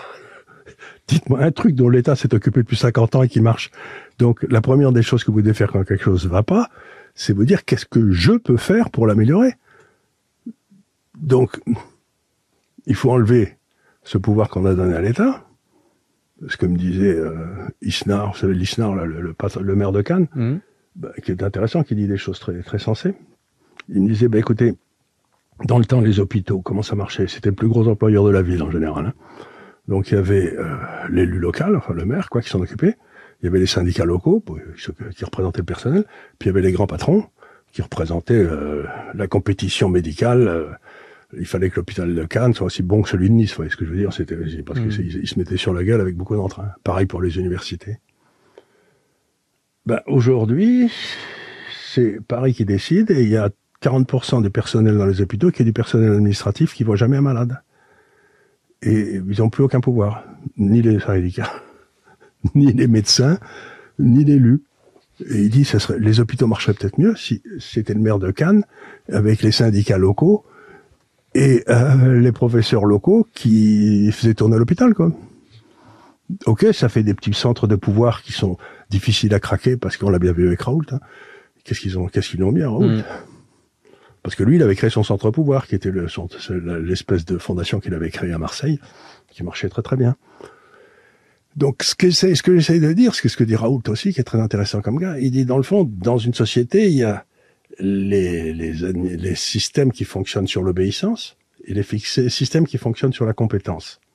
Et les ces systèmes qui fonctionnent sur l'obéissance, ils veulent toujours détruire les systèmes qui fondent sur la compétence parce que ça les fait chier ces gens qui obéissent pas vous avez d'un côté, voilà, et donc aujourd'hui, bah, le système fondé sur l'obéissance en France a tout dévoré.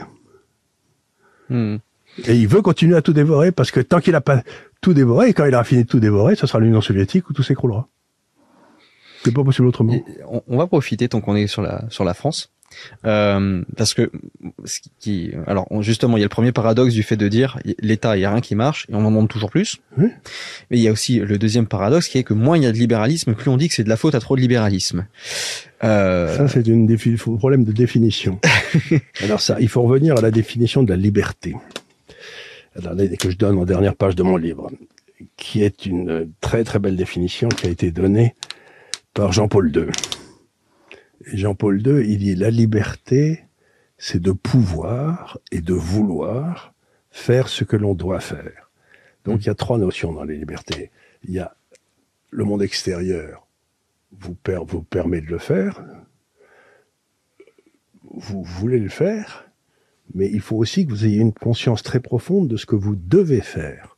C'est-à-dire, c'est pas la liberté, c'est pas le renard dans le poulailler. Hein. Vous faites pas toutes les saloperies que vous voulez. C'est-à-dire, le libéralisme ne fonctionne qu'avec une classe de citoyens parfaitement éthiques. Un peu comme on avait au 18e ou au 19e. C'est-à-dire qu'ils étaient durs, mais euh, ils étaient éthiques. Je veux dire par là, ils avaient une morale individuelle très forte de ce qui se fait, de ce qui se fait pas. Hmm. Et donc aujourd'hui, on dit, on présente le libéralisme, c'est euh, tout ce que j'ai envie de faire, je le fais. Mais non, ça c'est de la licence. Ça n'a rien à voir. Et c'est là où le droit doit intervenir. Par exemple, dans le droit français, vous ne pouvez pas décider de devenir esclave. Vous ne pouvez pas aliéner votre liberté individuelle à une, à une tierce partie. C'est interdit. Donc vous n'êtes pas libre de votre corps quelque part ou de votre hmm. pensée puisque vous, avez voudriez vous devenir esclave que vous en avez pas le droit? Eh bien oui, donc le libéralisme ça s'appuie sur une éthique personnelle forte et un État qui émet des principes qui évite euh, les salopards quoi, ceux qui profitent du système. Donc ça n'a rien à voir, c'est le contraire de la licence. Hmm. Ce que j'essaie de dire, c'est que le but de, de libéralisme, c'est de faire en individu ce que vous devez faire. Moi, je suis persuadé qu'on a une espèce de projet qui, à la naissance, et que le but de la vie, c'est de trouver ce à quoi on sera bon et de le faire bien. C'est ça. Et ça, c'est l'individualisme. Et quand un individu réussit à faire ça, il, est, il naît autour de lui une atmosphère agréable parce que tout le monde, tout le monde, tout le monde devient meilleur quand vous êtes en, contact avec un cas comme ça. Tout le monde devient meilleur autour de lui et c'est comme ça que la société s'améliore. Et puis de l'autre côté, vous avez celui qui veut être juste un gros égoïste. Donc l'individualisme, euh, c'est le contraire de l'égoïsme. Parce que le but de la société chrétienne, c'était quand même, qu'on le veuille ou non, d'assurer le salut individuel à chacun qu'il fallait qu'il trouve lui-même les moyens de se retrouver son salut. Et euh, ce qu'on nous présente aujourd'hui, c'est comment je peux être le plus gros égoïste possible sans avoir aucune. Et c'est ça qu'on appelle le libéralisme. Mais c'est le contraire. Le libéralisme ne vient pas, ne peut pas exister dans une société non chrétienne. Hmm. Euh, deux choses. La première, j'ai une petite citation, je pense que ça vous plaira. C'est, euh, sais plus où j'ai lu ça. C'est un député américain euh, qui avait euh, expliqué justement la liberté individuelle en disant la liberté de mouvoir mon poing est limitée par la proximité de votre menton. Voilà, voilà. je, je, la trouve très bien. bien bah oui, on n'a pas le droit d'attaquer l'autre parce qu'on n'est pas d'accord. Et euh, la deuxième chose, et vous avez euh, justement dit, vous associez énormément le libéralisme au christianisme. Bah, c'est la traduction dans la vie réelle. je reviens de Dubaï, et pourtant on est dans un modèle purement musulman. Et on voit qu'ils en ont récupéré tous ces codes-là. On voit que la Chine a cherché à récupérer aussi ces codes-là. mais, la différence, si vous voulez, c'est que le, le, capitalisme peut exister en dehors du, euh, du monde chrétien. Ça, il n'y a pas de problème, il a toujours existé. Mais le but de ces sociétés, en dehors des sociétés chrétiennes, c'est euh, la survie du groupe. De Dubaï, de la Chine. Oui, c'est la, le, ce qui compte, c'est la survie de l'entité globale euh, du hmm. peuple, enfin, de la tribu, allez. Le libéralisme, la chrétienté, pas du tout. On n'a pas du tout dans nos, la survie du, de la tribu. Ce qu'il faut, c'est le salut de chaque individu. C'est complètement différent et c'est ce que disait Huntington dans euh, la guerre des civilisations. Là, il disait, quand on voit les civilisations, la seule qui se distingue totalement par son individualisme, c'est la civilisation chrétienne, parce que c'est la seule civilisation où le type qui dit non, je suis pas d'accord, je vais pas mettre les petits enfants dans le train pour Dachau, eh ben, ce gars-là, il est considéré comme un héros alors qu'il s'est opposé à la tribu. On est les seuls à faire ça. Hmm. C'est-à-dire qu'on garde ce qu'on appelle notre capacité à prendre des décisions individuelles. C'est, euh, le vieux truc entre Créon et euh, Antigone, quoi. Ça remonte à la nuit des temps. Hein. On n'est pas comme les autres. Euh, en ce moment, il y a une, grosse actualité autour de, des agriculteurs. Ouais. Euh, Mais en voilà qui demandent qu'un truc, c'est qu'on leur fout la paix. Exactement. Donc euh, la, mais j'ai l'impression qu'il y a encore le même mécanisme qui se met en œuvre comme à chaque fois, c'est-à-dire qu'au début, ça commence par les gens disent foutez-nous la paix, puis il y a une récupération qui devient on va créer, on va faire intervenir l'État. Qui va nous donner de l'argent, qui n'a pas d'ailleurs. Euh, non, mais je crois que ce que les gens ne comprennent pas, c'est toujours la fin dernière. Euh, pourquoi a-t-on créé les SAFER Pourquoi a-t-on créé la politique agricole commune, etc.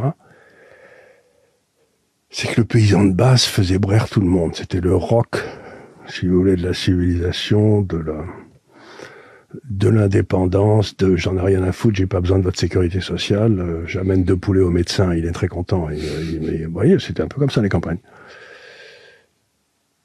Et aujourd'hui, ce qu'on cherche à faire, et je vous le dis sans, on cherche à virer tous les paysans des campagnes pour que les campagnes puissent être achetées par BlackRock et tous ces gens-là et qu'on fasse des grandes exploitations industrielles où il y aura plus de paysans, il y aura plus que des, grosses machines et tout. Donc, ce qu'ils sont en train de faire, c'est d'essayer de détruire la spécificité extraordinaire de la paysannerie française, qui n'était pas la même à 30 km l'un de l'autre, hein, pour nous refaire des espèces de campagnes comme il y en a dans l'Oklahoma, quoi. Vous voyez, c'est où, il y a un paysan tous les.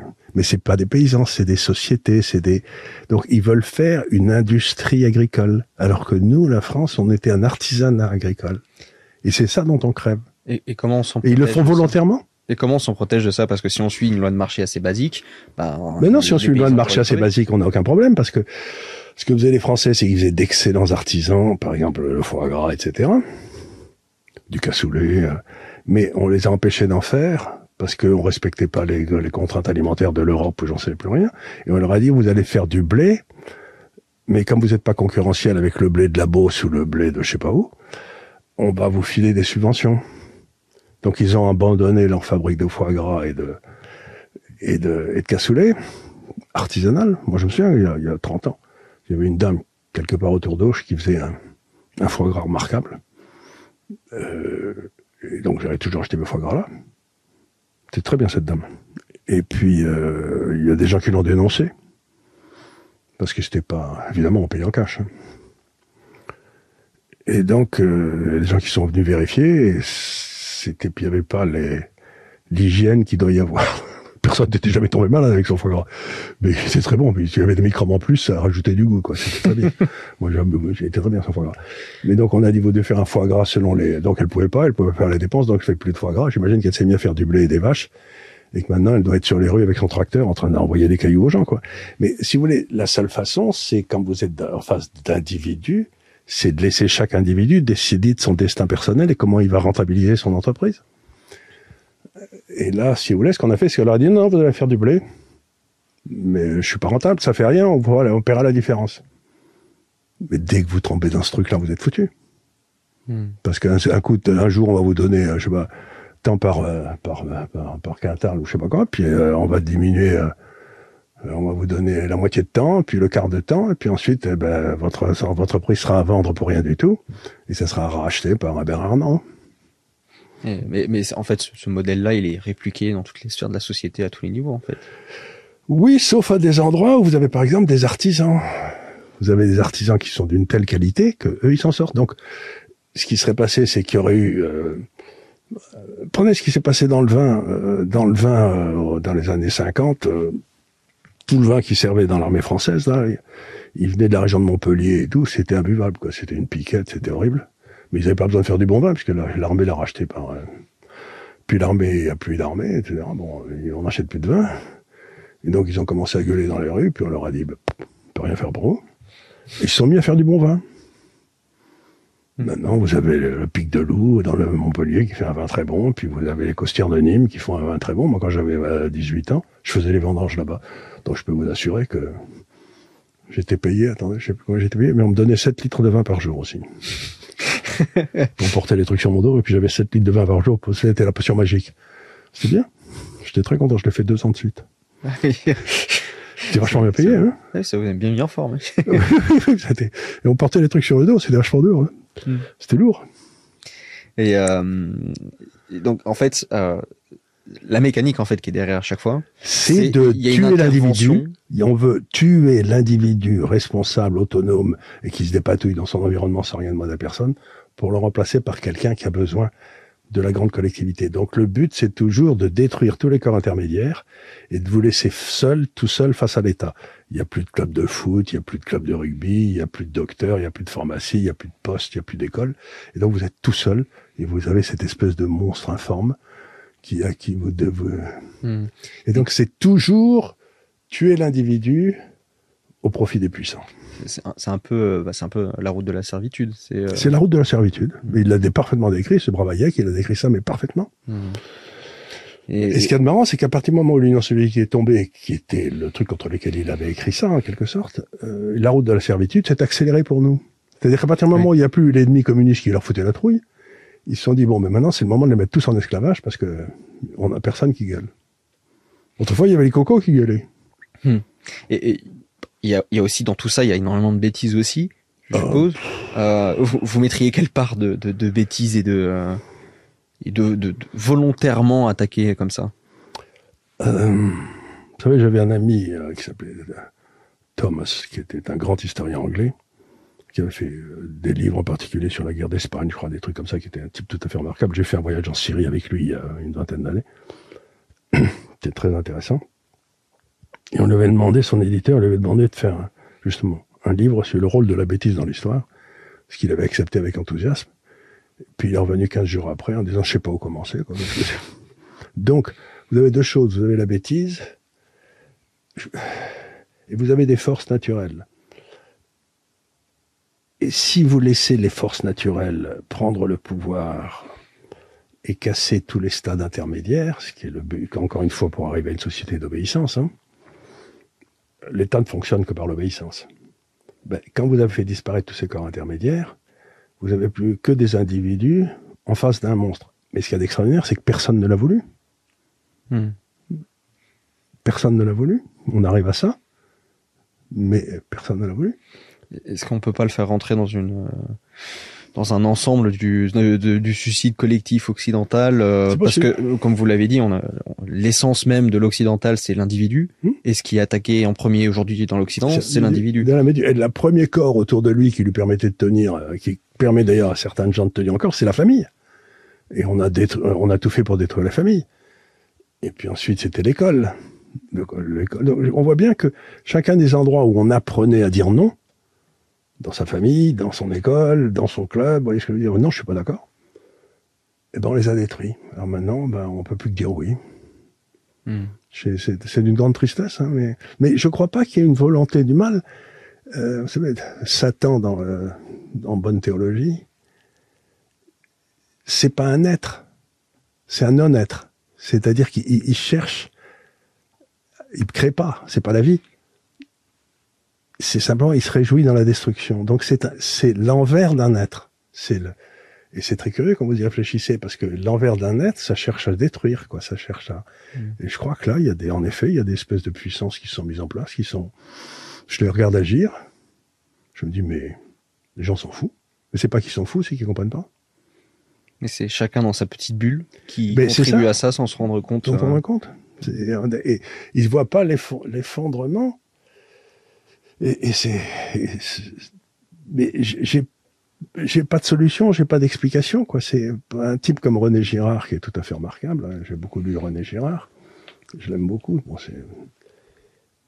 et il a une, vous avez, il dit l'une des causes des des crises, des, des batailles, c'est le mimétisme. donc vous cherchez, par exemple, vous mettez 30 petits gamins dans une salle, vous leur donnez à chacun le même ballon rouge, vous revenez dix minutes après, ils se mettent tous sur la gueule pour le un ballon rouge. Les 29 autres, ils en ont rien à foutre. C'est celui, dans le fond, que tout le monde admire qui a ce ballon. Et tout le monde lui tape sur la gueule pour voir son ballon à lui. C'est pas le ballon qui les intéresse, c'est le ballon de Cézig. Vous voyez ce que je veux dire? Mmh. C'est donc, euh, donc la crise vient toujours du mimétisme d'appropriation qui déclenche une volonté, une envie de meurtre, allez, ou d'acquérir quelque chose qui est pas à vous. Bien, si vous acceptez cette analyse, une société où on a détruit tous les différentiels de situation est une société qui est parfaitement égale, ou qui cherche à être parfaitement égale, et où la violence sera portée à un niveau extrême Parce qu'il n'y a plus rien pour vous différencier. Donc vous vous mettrez sur la gueule pour une queue de cerise. Et ce que je veux dire, c'est hmm. donc le, le but de l'égalité implique automatiquement une hausse monstrueuse de la violence dans la société. Donc, un type comme Piketty est un type par qui les guerres civiles arrivent. Toujours. C'est rigolo, non? Oui. Enfin, on, peut dire ça comme ça. non, mais je veux dire, c'est un peu paradoxal. Oui, je, je vois le, je vois l'idée. Effectivement. C'est très, très, c'est très paradoxal, et c'est pour ça qu'il faut lire René Girard, parce que il vous apprend tout, ce gars-là. Oui, c'est dans, euh, je vois tomber Satan comme l'éclair. Oui, c'est ça, oui. C'est un le mimétisme. C'est très intéressant parce qu'il a tout compris, ce gars-là. Hmm. Et, et, euh, la question de l'égalité comme ça, elle est particulièrement euh, forte en, en, France. En France. Euh, Vous, vous l'appliqueriez quand même aussi aux autres pays euh, occidentaux? Il y a beaucoup moins, beaucoup moins, si vous voulez. Aux États-Unis, il y a, je sais pas pourquoi, il y a cette, ce désir de l'égalité en France qui est nourri. Mais non, dans les autres pays, vous avez des pays qui sont naturellement réfractaires. Vous avez des pays comme la Pologne, la Hongrie qui savent dire non, euh, l'Angleterre qui a su dire non pendant très longtemps. Je ne sais pas s'il y en des encore capables, mais le centre des États-Unis où euh, pour le citoyen de base américain, sa formation intellectuelle, c'est de penser que l'ennemi naturel de tout citoyen, c'est son État. Donc, vous savez, c'était la blague de Ronald Reagan qui disait la phrase la plus dangereuse dans la langue anglaise, c'est je viens de la part de l'État, je suis là pour vous aider. pareil, vous poussez des cris, refusez. Donc dès que l'État dit je suis là pour vous aider, puf, vous, c'est comme s'il y avait un tyrannosaure. Vous savez, c'est la vieille blague. La démocratie, c'est les, c'est les deux loups qui discutent avec l'agneau de ce qu'il y aura pour le dîner, quoi. Qui votent. Hmm. Donc oui, non, il y a, y a, beaucoup de problèmes. C'est en effet comment protéger l'individu contre le monstre assassin qu'est l'État? Et la seule solution, c'était celle proposée par Locke, qui a marché. Mais ça ne veut pas dire qu'elle va continuer à marcher. Parce qu'aujourd'hui, on, fait exactement le contraire de tout ce que voulait Locke. Et, euh, et la, la, question, euh, je me souviens pas, vous avez entendu parler de ça. La question du port d'armes, vous là-dessus euh, ah ben moi, je trouve, moi, je trouve que le pays où il y a le plus d'armes au monde, hein, par, par habitant, hein, c'est la Suisse. Et ils se tirent pas comme des lapins, Pourtant, les Zurichois détestent les Genevois, enfin, on pourrait s'imaginer. D'ailleurs, ils avaient fait une petite guerre civile il y a quelques années qui a duré deux, heures, je crois. Il y a 250 ans. Puis ils se sont mis d'accord après. Ils ont discuté. Euh, donc, mais il n'y a pas d'État en Suisse. Parce que sur, le port d'armes, on m'avait fait la, remarque euh, en Suisse. Euh, C'était un Suisse qui m'avait répondu, c'est vrai, mais de l'autre, il y a un gros contrôle sur les munitions. On peut pas avoir les munitions comme on veut non plus. Il dit Vous passez la frontière, vous avez tout ce que vous voulez. S'il y a un type qui veut flinguer tout le monde, c'est pas difficile d'avoir des munitions. Ce qui est difficile, c'est d'avoir le flingue. Euh, non, mais donc ce que j'essaye de dire, c'est que je me demande si dans le fond la violence n'est pas le résultat de cette extraordinaire poussée vers l'égalité, pour revenir aux analyses de René Girard. C'est-à-dire, c'est et donc euh, vous allez dans le Kansas, l'Oklahoma, le Texas, euh, si vous passez sur les terres d'un gars sans l'avoir prévenu, euh, bah, il a le droit de vous flinguer, quoi. It's my property. C'est-à-dire que, comme disent les Norvégiens autrefois, la propriété, la maison, c'est le royaume du cerf. C'est-à-dire que c'est à lui. Et on peut pas, et un truc comme par exemple, les, les gens qui prennent votre maison, là, et qui, euh, qui, qui, se mettent dedans et oui, les squatteurs. Oui, les squatteurs. Les squatteurs, ben, c'est un, c'est un vrai scandale que ces gars-là soient pas dégommés, mais immédiatement.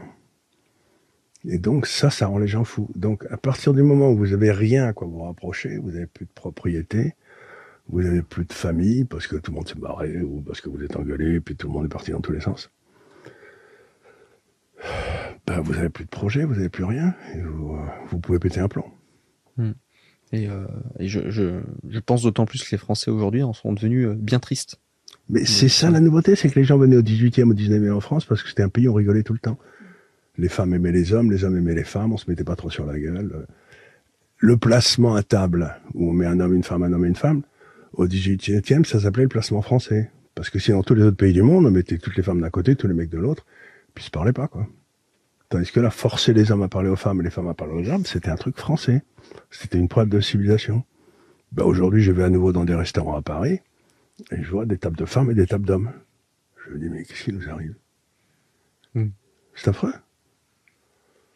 Et est-ce que, euh, est-ce que mécaniquement, l'Argentine n'est pas le prémisse de ce qui pourrait attendre tout le monde? Ah ben nous, l'Argentine, c'est euh, c'est là où va la France. Hein. Il n'y a pas le moindre doute. C'est notre c'est notre futur, ça c'est certain. Ça. Et ça s'arrête le jour où les les subventions que vous recevez de l'État argentin euh, ne valent pas le timbre-poste avec lequel euh, ça arrive. Vous voyez ce que je veux dire? Donc euh, vous dites bon ben d'accord, je reçois des subventions, mais elles valent rien, donc il faut peut-être que je me remette au boulot. Quoi. Hmm. Oui, c'est ce que je pense aussi. Je pense que c'est c'est pas que les, Argentins ne sont pas levés un matin en étant d'un coup. ah non non, c'est que les subventions valaient plus rien. C'est que ça valait plus rien. Oui. à partir du moment où vous recevez vos allocations familiales et que vous pouvez pas payer une baguette de pain avec, vous vous dites bon ben. Hmm. Est-ce que le, mais est-ce que justement la, France ne tombe pas là-dedans parce qu'elle est protégée par l'euro et donc elle a été protégée par l'Allemagne indirectement euh, Oui, euh mais si l'Allemagne est en train de se viander de façon extraordinaire, ils pourront plus payer. Et donc les Allemands, les Allemands, ils vont dire vous êtes gentils les Français, mais maintenant moi, euh, je paye plus parce que j'ai déjà ma dette qui explose. Euh, non, vous êtes gentils, je peux plus vous aider. Et dès le moment où on peut plus emprunter, parce que plus personne ne veut acheter notre dette ben, dans le niveau de vie, il y a le niveau de vie gagné, français, puis au-dessus, depuis des années, on a rajouté le niveau de vie emprunté. Ben, si d'un seul coup on peut plus emprunter, le niveau de vie va tomber au niveau gagné, moins peut-être les remboursements du niveau de vie passé. Donc on a devant nous, on le sait, une chute du niveau de vie considérable. On peut pas en être autrement. Hmm. C'est pas possible parce qu'à un moment, on va plus pouvoir emprunter. Hmm. C'est ce qui est arrivé à l'Argentine. Hein. Mais pourtant, euh, pourtant, quand on, parce que ça fait longtemps que vous faites ce genre d'analyse, etc. Euh, mais pourtant, on va dire, bah, ça, moment, tout, un peu d'inflation, mais tout va bien pour le moment, on va dire ça. Euh, on n'a pas vu la grande catastrophe, on n'a pas vu. Euh, ben, ça dépend. Quand vous voyez les paysans, vous n'avez pas l'impression qu'ils pètent la forme. Quand vous mm. voyez les gilets jaunes, vous n'avez pas l'impression qu'ils pètent la forme. Quand vous voyez, quand vous allez vous balader à Auch, moi j'ai bien connu Auch, euh, il y a 30 ans, c'était une petite ville qui était marrante, il y avait des commerces. Euh, maintenant, c'est complètement mort, il se passe plus rien. La même chose, euh, Bourg-en-Bresse. Donc, vous êtes bien si vous êtes dans l'endroit où il y a les, ce que Christophe Guilly appelle les, les gars qui sont au centre, vous savez. Parce qu'il dit, bon, il y a les gars qui sont au centre, là, le, et puis vous avez leurs serviteurs qui sont dans la couronne juste autour, vous savez, les, immigrés.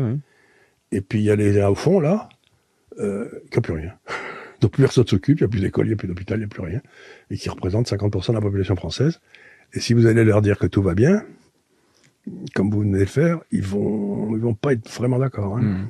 Non, mais justement, je, ce qui a, je me fait l'avocat du diable, c'est que quand on va regarder la télé, on va regarder les chiffres, on va voir que le PIB, on va nous dire qu'on est tout le temps en croissance. Que le PIB, c'est une connerie. Chaque fois, on nous dit tout le temps ça, tout va bien. Le PIB, si vous voulez, si vous, vous savez comment vous calculez le PIB du secteur public, parce que vous avez le PIB du secteur privé, c'est la valeur ajoutée créée par des transactions volontaires, donc ça c'est réel. Puis le PIB du secteur public, on ne sait pas calculer, par exemple, la valeur ajoutée d'un professeur. C'est vrai, on ne sait pas la calculer, on ne saura jamais. Donc vous dites, ben, c'est pas difficile, si j'embauche plus de professeurs, la valeur ajoutée va augmenter. Et donc le PIB du secteur public, c'est le salaire des fonctionnaires. Plus vous en embauchez, plus le PIB monte. Mais ça ne veut pas dire que vous devenez plus riche. Ça veut dire qu'on vous en fume. C'est déjà vous avez surtout une dépense qui a augmenté. Ben, ça veut dire que vous avez emprunté pour les payer. Et donc, ce que j'essaie de dire, c'est que le PIB, c'est un machin qui a été inventé pour enfumer les citoyens. C'est-à-dire qu'avec le PIB, ce que je peux faire, moi, homme politique, je peux emprunter, embaucher pour réduire le chômage, hmm. et regardez, j'ai fait baisser le chômage, et en plus, le PIB monte. Exactement, c'est ce qu'a fait Mitterrand pendant des années. Donc je vous ai montré par A plus B qu'il y a plus de monde qui travaille, on s'enrichit, alors qu'en fait je viens d'appauvrir tout le monde et euh, j'ai peut-être embauché les gens qui... Et, et c'est mes petits-enfants qui paieront la note. Non, mais le PIB, c'est un machin qui a été inventé par les hommes politiques pour enfumer les populations. Normalement, on ne devrait publié que le, que le PIB du secteur privé. Hmm. Moins le PIB du moins les dépenses de l'État. Ça vous donnera une idée. Là, on fait, c'est comme si dans une entreprise, vous mettiez les ventes plus les salaires égale mon profit. Euh, pas vraiment. Effectivement, oui. c'est exactement ça. Vous, mettez d'un côté, vous, combien j'ai vendu, et puis j'ai payé des tas de gars. Donc, c'est comme en Afrique. Si vous voulez un millionnaire en Afrique, c'est un type qui a dépensé un million. C'est pas un type qui a un million. C'est un type qui a dépensé un million. Hmm. C'est le même principe. Et euh, ça n'avait pas été pensé aussi dans une logique de se dire que dans le public, on mettait aussi tout ce qui était un, investissement, euh, 3%. infrastructure, etc. 3% du PIB. Les dépenses, en plus, ça baisse sans arrêt. D'accord. Ça fait 30 ans qu'on n'investit plus. Maintenant, tout le PIB, c'est des transferts sociaux. Ok. Il y a d'autres, il y a d'autres chiffres comme ça où ça peut être, qui peuvent être exploités pour manipuler et qui sont balancés tout le temps à longueur de journée. Ben, le chiffre de l'inflation, si vous voulez, c'est vous prenez, ils font ce qu'on appelle des ajustements hédoniques. Donc, par exemple, on a une télévision aujourd'hui, ça fait beaucoup plus de choses qu'une télévision il y a 20 ans. Vous savez, vous pouvez brancher votre ordinateur, etc. Donc, ils ajustent le prix de la télévision en fonction des nouveaux services offerts sur la télévision. Donc, ça veut dire que la télévision aujourd'hui, dans la liste des prix, elle doit faire 50 centimes. Quoi.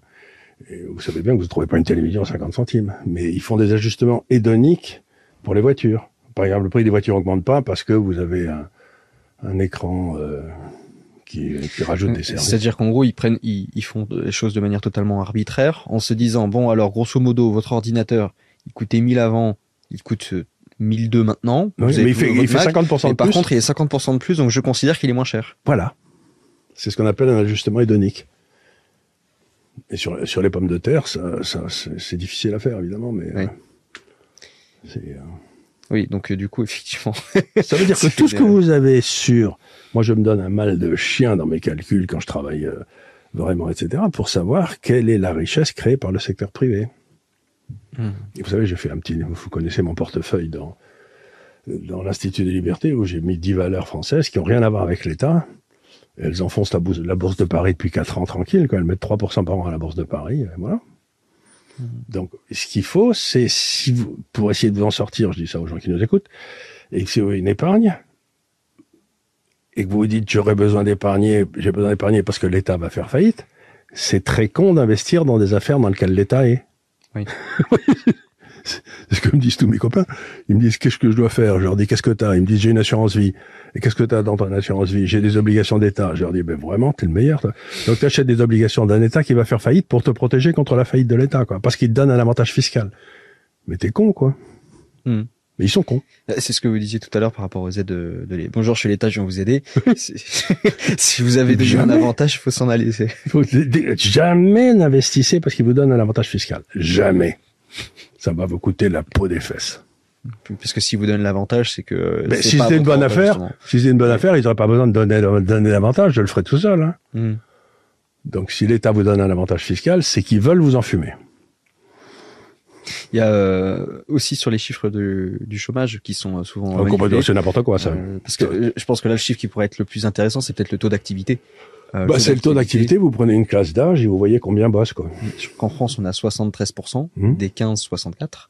Par exemple, en Suisse, ils sont à 86. Comme ça. Mais ils travaillent euh, 20 heures de plus que nous. Mm. Par an. Je plus. Enfin, les Suisses, ils travaillent tout le temps. Mais comme me disait un commerçant suisse, monsieur, euh, qu'est-ce qu'il y a d'autre que le travail? Mais il avait bien compris. C'était pas, c'était un type au poil, quoi. C'était un fromager. Mm. Et euh, donc, euh, en gros, là, on a, je pense, on a, on a pas On a, mal. on a fait, on a couvert du terrain là. on a, on a, on a pas mal résumé comment tout ça se passe. Euh, Donc il y a- la seule solution, c'est de redonner, la parole, de redonner du pouvoir à l'individu. Mm. C'est-à-dire enlever le pouvoir. On a délégué les pouvoirs au 19e parce qu'il fallait trois semaines pour aller de Toulouse à Paris. Donc on, on a eu, il y avait la démocratie représentative, ce qui a créé une espèce de classe. Euh, je crois que sur euh, tous ceux qui ont fait euh, Polytechnique, euh, l'ENA, HSC ou des écoles comme ça, il y en a 90% qui viennent des mêmes 30 jardins d'enfants à Paris. Hmm. Donc on a créé une espèce de classe qui s'auto-reproduit comme ça, qui dont on a un exemple parfait comme Premier ministre en ce moment, quoi, c'est parfait. Et donc il faut refaire descendre la décision de ces espèces de je sais pas quoi là-haut vers le type du bas des individus qui prendront des décisions en fonction de ce qu'ils pensent eux individuellement. Et en moyenne, ça sera ce que veut le peuple. Sur le principe de subsidiarité. Ben, ben, le type, il sait à peu près comment gérer, euh, comment, s'il est, moi je sais pas, quand j'étais dans cette petite ville à côté de Toulouse avec mon père il y a très longtemps, les gendarmes du coin savaient très bien qu'il y avait des familles qui avaient eu des malheurs qu'il fallait aider et des familles qui étaient des bons à rien qu'il fallait aider à grand coup de pied dans les fesses, quoi. Et euh, les deux recevaient les mêmes subventions. Ben, si les, si les, les, les aides étaient données par la petite ville, ils les donneraient, ils en donneraient deux fois plus aux méritants et les autres, ils leur diraient, va, va bosser mon grand. Donc si vous faites les subventions arrivant de là-haut, il y a 90% de la subvention qui ira à des gars qui ne méritent pas. Et donc vous aidez pas les gens non plus. Hmm. Donc il faut, il faut, il faut redescendre le pouvoir politique vers la base, à toute allure, par le référendum d'initiative populaire. Il n'y a pas d'autre solution. Et euh, mais justement, la question du référendum d'initiative euh, populaire, oui, mais dans la structure qu'on a actuellement euh, de la cinquième, c'est c'est pas possible. Pas, on peut pas. Donc c'est-à-dire que ils ont bloqué, ils ont bloqué le système parce qu'il existait dans la Constitution, mais ils l'ont bloqué. Parce que ça veut dire que si on reprend tout ça, si on, on, réorganise la société donc pour que ça parte du bas, mhm. ça veut dire que il servent plus à rien il faut mais il faut même tout faire sauter parce qu'il y a l'Europe il y a l'Europe par dessus il y a ah ben il faut on peut pas faire tout ça si on reste dans l'Europe de Maastricht et tous ces trucs là non non. Il faut reprendre là ce qu'il faut personne n'est plus européen que moi mais ce qu'il faut c'est sortir de l'Europe créée par les trichés et de l'or et, et, revenir à l'Europe des nations qui discutent entre elles des sujets qu'elles ont en commun. Donc euh, ben voilà ça, on fait ça on fait une hmm. On faisait ça autrefois très bien à Rome avec l'Église euh, qui, qui, recevait les, deux, le roi de France et l'empereur, et puis on leur disait bon bah arrêtez de vous mettre sur la gueule, quoi. On va trouver une solution. Et il faut revenir. Le seul endroit où une démocratie peut exister, c'est dans une nation, parce que là, le perdant accepte. Tandis que s'il y a une vote européen et que les Allemands, étant les plus nombreux, disent aux Français tiens euh, on va vous mettre en esclavage parce que on est, euh, les Français vont pas être d'accord. Hmm. Et donc, il n'y a pas de possibilité d'entente puisqu'on n'est pas une nation. Donc on se mettra sur la gueule. Parce que la fin, l'ultime de l'Europe, c'est la guerre civile, c'est pas possible autrement. Et pas, pas civile, la guerre entre nations, quoi. Oui. Hmm. Euh, mais d'ailleurs, oui, c'est dans la logique euh, impériale de tout empire qui existait. On voit bien que quand il s'effondre après, tous ceux qui entre guillemets vivaient très bien ensemble avant, ils se retapent tous sur la gueule tout de suite parce que ils étaient juste verrouillés par tout le monde euh, au-dessus. On l'a très bien vu quand l'Union soviétique s'est effondrée. Donc, il faut revenir à la nation et le souverain, c'est le peuple. C'est pas Bruxelles, c'est pas les tribunaux, c'est pas des cours de justice il faut fermer le Conseil constitutionnel. Ça sert à rien, c'est que des, c'est que des couillons. Mm. Il faut recréer une armée française. Et, mais comment on fait dans un, dans un, pays où on aime autant l'homme providentiel? Est-ce qu'on peut pas trouver un modèle Parce que y a, je, veux, je veux bien avec la Suisse, mais est-ce qu'il y aurait pas, vous n'avez pas réfléchi à un modèle où, qui, qui hybride, qui arriverait à s'accommoder des deux? Parce qu'on peut pas dire non plus que alors la Suisse ils sont très bien eux, etc. ils ont pas une grande politique extérieure. Après chaque politique, après chaque homme providentiel en France, hein, commençant par Napoléon, puis ensuite Napoléon III, puis ensuite De Gaulle, mettons les trois derniers, ça s'est ratatiné après. On était bien mal, bien plus mal après qu'avant. Donc ils ont fait une espèce de redressement, mais ils n'ont pas changé la nature de la bête on a eu des gars qui ont été à peu près compétents, qui ont pris quelques bonnes décisions, puis dès qu'ils sont partis, on, est reparti sur nos erreurs. Donc il faut que les Français apprennent de leurs erreurs. J'ai voté euh, la semaine de 25 heures, toutes les sociétés sont en faillite, j'ai plus de boulot. Ben, je vais peut-être changer d'idée. Oui, mais ce que, je voulais dire, c'est, euh, par exemple, euh, on connaît pas bien les politiciens suisses, oui, mais du coup, euh, ça se passe comment le Suisse? Il envoie qui face à Xi, Jinping pour euh, parce qu'il a des terres en Nouvelle-Calédonie et il faut qu'il défende cette zone-là. Euh, vous voyez ce que je veux dire? Ben, Les terres Xi Jinping, ben, la première des choses, si vous voulez, c'est si les citoyens votaient en Nouvelle-Calédonie, ben, ils auraient ce qu'ils veulent, une majorité déciderait, puis Xi Jinping aurait rien à dire parce que lui, il a qu'une peur, c'est que les gens demandent à voter en, Chine. Hein, c'est donc il va pas aller s'emmerder avec des gens qui votent. Hein. Piquer le territoire d'un gars qui est pas démocrate, c'est pas difficile parce que les gens se disent bon je remplace un, tyran par un autre ça me gêne pas mais si les gens sont libres et indépendants c'est personne n'en va jamais envahir la Suisse hein. Hmm. donc euh, bah ce qu'on fait c'est que je sais pas euh, mais on essaye de et on essaye d'avoir une armée oui une armée c'est pas on essaie d'avoir une armée qui soit crédible et euh, ça recommence par l'armée tout commence par tant qu'on est sur l'armée justement sur la question euh, on, a une tendance à repartir à, partir vers la guerre là. C'est-à-dire qu'on est en euh, train non, on veut pas nous. Bah, c'est cette, oui, cette classe qui nous amène à la guerre. on est en train de se ratatiner sur nous-mêmes et pourtant euh, leur intérêt se porte sur l'extérieur, sur les autres et sur ce qu'on peut aller chercher ailleurs. Euh... Ça, c'est vous êtes, c'est un des trucs les plus classiques. Si vous êtes en état de faillite, la solution la plus rapide, c'est de déclencher une guerre. Comme ça, vous vous dites, bon, on est en faillite, mais c'est pas de ma faute, quoi. C'est euh, c'est comme ça que ça se passe toujours. Hein. Donc, euh, le fait qu'ils cherchent la guerre prouve qu'ils sont en faillite et qu'ils le savent. Hmm. Je dis pas qu'il y ait des solutions faciles, hein. loin de moi. Mais je dis, si on commençait déjà par la subsidiarité, ça irait mieux. Oui. Oui, clairement. Euh, il y a peut-être des est-ce qu'on pourrait pas se baser un peu sur l'école euh, libérale française? Je, me dis assez, assez naïvement dans un sens aussi, euh, il y a peut-être une sorte de sagesse indirecte que, les Français comprendront mieux le libéral français que le libéral anglais peut-être. Ce... bien sûr, mais d'abord, ce que les gens savent pas, c'est que plus de 50% des grands penseurs du libéralisme étaient français. D'accord. Benjamin Constant, Bastia, Tocqueville, Raymond Aron, Jean-François Revel, enfin il y en a eu, il y en a eu 25. Et un jour, j'ai posé la question à Milton Friedman et je lui ai dit comment se fait-il que la moitié des grands penseurs du libéralisme aient été français et qu'on n'ait jamais eu un régime libéral en France? Et il m'a dit Charles, c'est pas difficile. Il était très malin. Il m'a dit je vais t'expliquer. C'est que pour décrire le paradis, il faut vivre en enfer. C'est en effet un des paradoxes extraordinaires, c'est que la plupart des très grands esprits, euh, Jouvenel, etc., du libéralisme, dans l'esprit du libéralisme, étaient soit juifs, soit français. Parce que tous les deux, ils étaient martyrisés par les États, je crois. Et je crois que c'est pas une blague. Comme dans la plupart des blagues, c'est une réalité. effectivement. L'économiste préféré de, de loin de, de Reagan, c'était Bastien que je recommande à tout le monde d'ailleurs, parce que c'est, il écrit une, un français formidable. Mmh. Mais je l'ai, lu il y, a, pas longtemps. Euh, il, il, est exceptionnel dans sa façon de d'expliquer pendant deux pages euh, quelque chose où euh, on suit toute la logique, on se dit ah oui intéressant intéressant, puis on valide assez bêtement et puis sur la dernière, dernière ligne, il, c'est complètement contraire. il, contredit les deux les deux pages qui viennent d'être écrites en t'expliquant pourquoi t'as été débile de le croire là-dessus. et c'est à mourir de rire. En même temps, on se poile de lire. Non, mais c'est un type étonnant. Bastien, il est mort beaucoup trop tôt.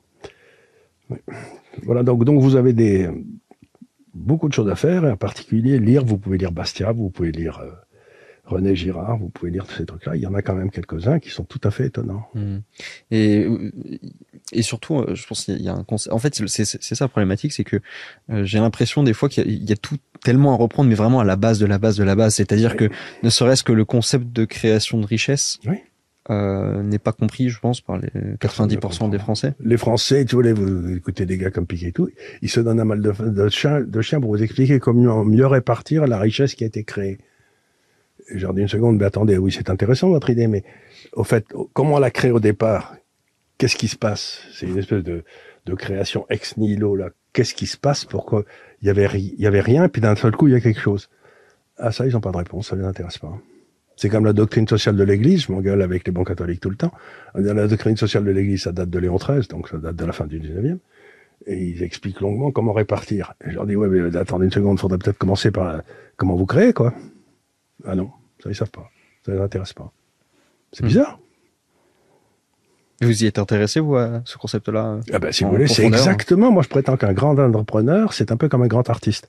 Picasso, il faisait une toile, il mettait son nom en dessous, et ça avait créé une valeur pas croyable. Ben, un, un grand entrepreneur, il arrive, et puis d'un seul coup, autour de lui, se crée de la richesse avec lui, etc. Et c'est parce qu'il a ça en lui. Donc vous avez des individus qui représentent à peu près 20% de la population à tout péter, qui, 20% des individus créent 80% de la valeur dans toutes les sociétés du monde. Et donc, un type intelligent au gouvernement dirait, je vais surtout bien leur foutre la paix à ces 20. C'est ce qu'ils font à Hong Kong. Ils leur foutent bien la paix. Hmm. Ça marche très bien. Et nous, on dit, il a trop gagné, on va tout le piquer.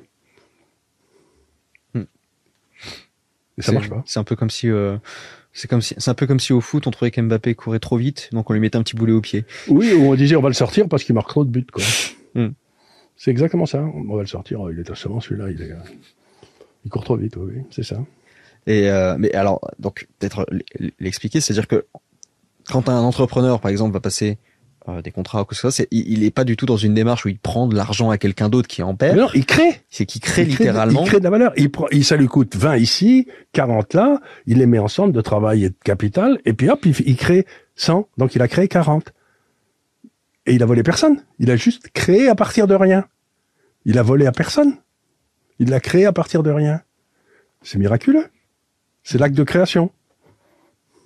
Et donc, euh, et donc cette somme cumulée de tous ces entrepreneurs qui créent crée une richesse globale du pays, oui. dont tout le monde profite à la fin. Dont tout le monde profite à la fin. sauf qu'aujourd'hui, la marge brute d'autofinancement des entreprises en France, donc, ce qui reste une fois, enfin ce, qui lui reste euh, à peu près à lui pour investir, eh ben elle est la moitié de ce qu'elle est en Allemagne parce qu'on lui pique tellement de trucs. Ben, vous devez en savoir quelque chose. Vous, vous devez payer des frais ici, des frais là, et vous dites mais pourquoi je paye ça moi? Je fais massacrer. Et, et en plus, alors je je crois sur le, le, site de paiement des, impôts pour les entreprises, euh, sur Net Entreprise là, ils ont même mis une fonctionnalité pour voir les, les prochaines échéances de type de taxes. Ils peuvent arriver ou quoi que ce soit. On a des échéanciers, on a plein de. Ah oui, de celles qui ont qui n'existaient pas encore, mais qui risquent d'arriver. Ah oui, c'est genre. Alors bon, si alors sachez qu'il y a telle taxe sur vous avez des voitures, il y a telle taxe sur un truc. On a un concept aussi des cotisations obligatoires. Il y a, il y a, ah oui, il y en a un qui m'a fasciné. Dans... J'ai regardé le bulletin de salaire d'un gars au bureau, là, et il y avait une contribution euh, volontaire obligatoire. Alors ça, j'ai trouvé c'était absolument génial. La contribution volontaire obligatoire, alors ça, c'était nouveau pour moi, ça. C'est vrai. et c'était pour payer les syndicats. On n'en a pas. On est huit. oui, C'est, euh, par exemple, typiquement, euh, le, la question du la, la santé euh, oui. C'est du vol à la tire, le machin. Euh, c'est une histoire de fou. C'est du vol à la tire. C'est euh, une c'est 110 euros par par salarié par an. Le gars, il va faire une visite au début. Regarde, est-ce que ton patron est gentil? Oui, bon allez, c'est bon.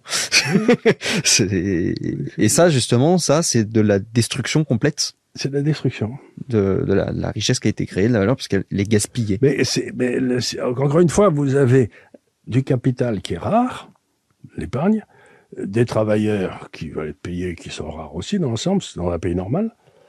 Et euh, c'est celui qui fait, qui met mieux en rapport le capital et le travail, qui va créer le plus de valeur, et qui en pourrait foutre la, poule, la, paix. Et euh, aujourd'hui, on a introduit à peu près 20 ou 30 de ces coûts qui sont des coûts pour payer la structure étatique au-dessus, avec lequel il n'a rien à voir et ça le regarde pas. Quoi. Oui, ce que je veux dire aussi, c'est qu'il y a aussi des étapes de destruction complète. C'est-à-dire que euh, si par exemple, moi, c'est quelque chose que je disais quand j'étais auto-entrepreneur, j'étais étudiant, euh, je vendais des petits sites web, euh, je vendais un site 1000 euros. Et, euh, et donc bah, l'État me disait bon, 22%. entrepreneur, déjà c'est les 1000 premiers qu'on prend, on en prend 220 dessus, ça fait mal. Mais bon, on prend les 220. Et puis bon, tant pis, bah, il restait 780. Mais vu que j'avais moins de 26 ans, que j'étais enregistré à la CAF, à la fin du mois, la CAF venait me voir en me disant bon, vous avez la prime d'activité parce que vous êtes un jeune qui se bouge, bravo. Et il me donnait 220 euros.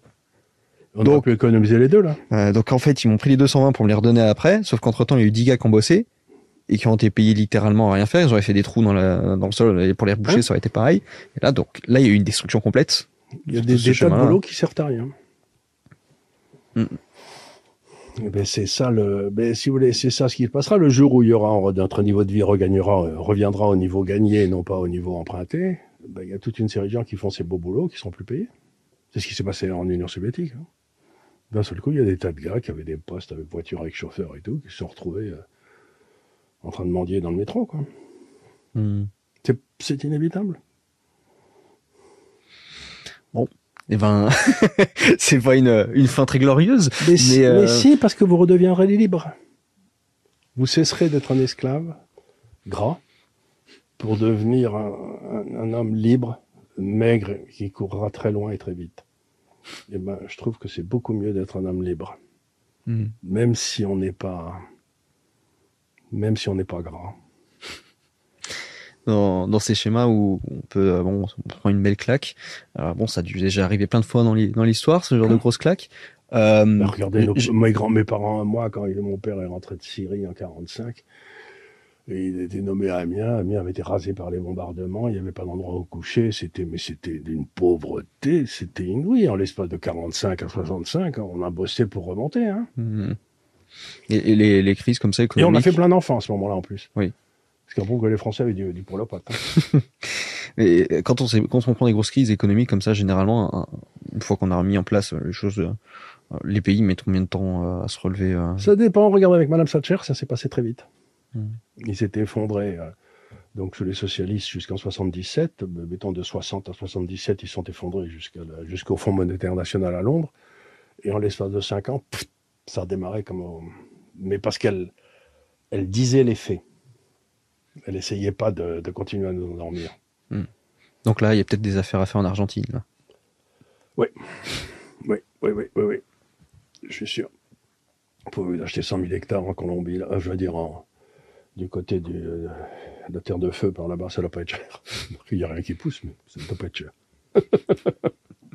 oui, mais d'ailleurs, ils ont fait euh, l'une des premiers, l'un des premiers effets là du des lois sur le logement. Oui, c'est, euh, les prix sont montés comme des fusées. Ils ont, euh, ils ont supéré toutes les règles. Il y a une seule règle, c'est 24 heures. Euh, si le, si le locataire paye pas, il est foutu dehors. c'est la règle qui reste. Ça, les, le nombre de logements disponibles a augmenté de 50%. Bien sûr. Et les loyers ont baissé de 20%. Ben évidemment. Je, je,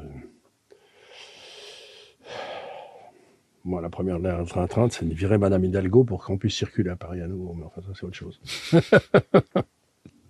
bon, bah écoutez très bien. Je pense que euh, on a bien, on a bien, tourné, on a bien tourné. Euh, et surtout, acheter le bouquin, il se vend bien. Et c'est sans doute parce que je suis invité sans arrêt à France Inter, France Je pense une petite, une petite anecdote qu'il faudrait que vous racontiez sur le bouquin quand même. Euh, c'est la photo. La photo, qui, explique le pays de triste dans lequel on vit quand même aujourd'hui. sur une photo là, j'ai une position du doigt très curieuse qui est comme ça là vous verrez si vous regardez le bouquin. Et c'est parce que j'avais un cigare. Parce qu'il m'arrive de fumer des cigares. Là, j'étais sur un bateau tranquille. Voyons, euh, c'était quelque part du côté du nord du Canada, donc euh, il faisait pas très chaud, mais enfin j'étais très content avec mon cigare dehors. Et sur la photo, ils ont enlevé le cigare avec Photoshop. Donc les gens pensent que je suis information et que je fais un signe, vous savez, un signe cabalistique pour qu'ils achètent le bouquin. quoi. C'est pas vrai. bon, en tout cas, oui, il est, il, est, excellent. Donc je recommande à tout le monde de le lire. On mettra le lien en, description euh, ou, euh, ou en commentaire. Euh, écoutez, Charles, merci beaucoup. Ça m'a fait plaisir. Ça a été un vrai plaisir. Euh, avant que, que, que, que, vous nous quittiez, sachez qu'on avait fait déjà un premier épisode avec euh, Charles. Donc vous pouvez les regarder. Il est différent de celui-là. Là, on s'est beaucoup intéressé structurellement à ce qui se passe en ce moment. Dans cet épisode-là, on s'est vraiment intéressé à vous, à votre vie, à votre parcours, etc. On a profité pour parler d'autres sujets aussi, mais euh, plus à l'entrepreneur Charles Gave cette fois-ci. Hein. Et dites-vous bien qu'être entrepreneur, c'est une série de hasards heureux et parfois malheureux. C'est-à-dire que les gens vous expliquent, euh, les gens comme Bernard Arnault, n'importe quoi, comment ils ont tout vu avant, comment ils sont... C'est du pipeau. C'est que vous avez des opportunités qui se présentent et vous vous dites, tiens, pourquoi je l'attraperai pas celle-là? Donc, un entrepreneur qui a réussi, c'est un, c'est un type qui a beaucoup de chance. C'est qu'il a eu des coups de peau, quoi. Hmm. Et puis ça a tourné bien pour lui, mais pas pour la bonne raison. Mais surtout, il faut pas le dire, ça. Il faut. Oui.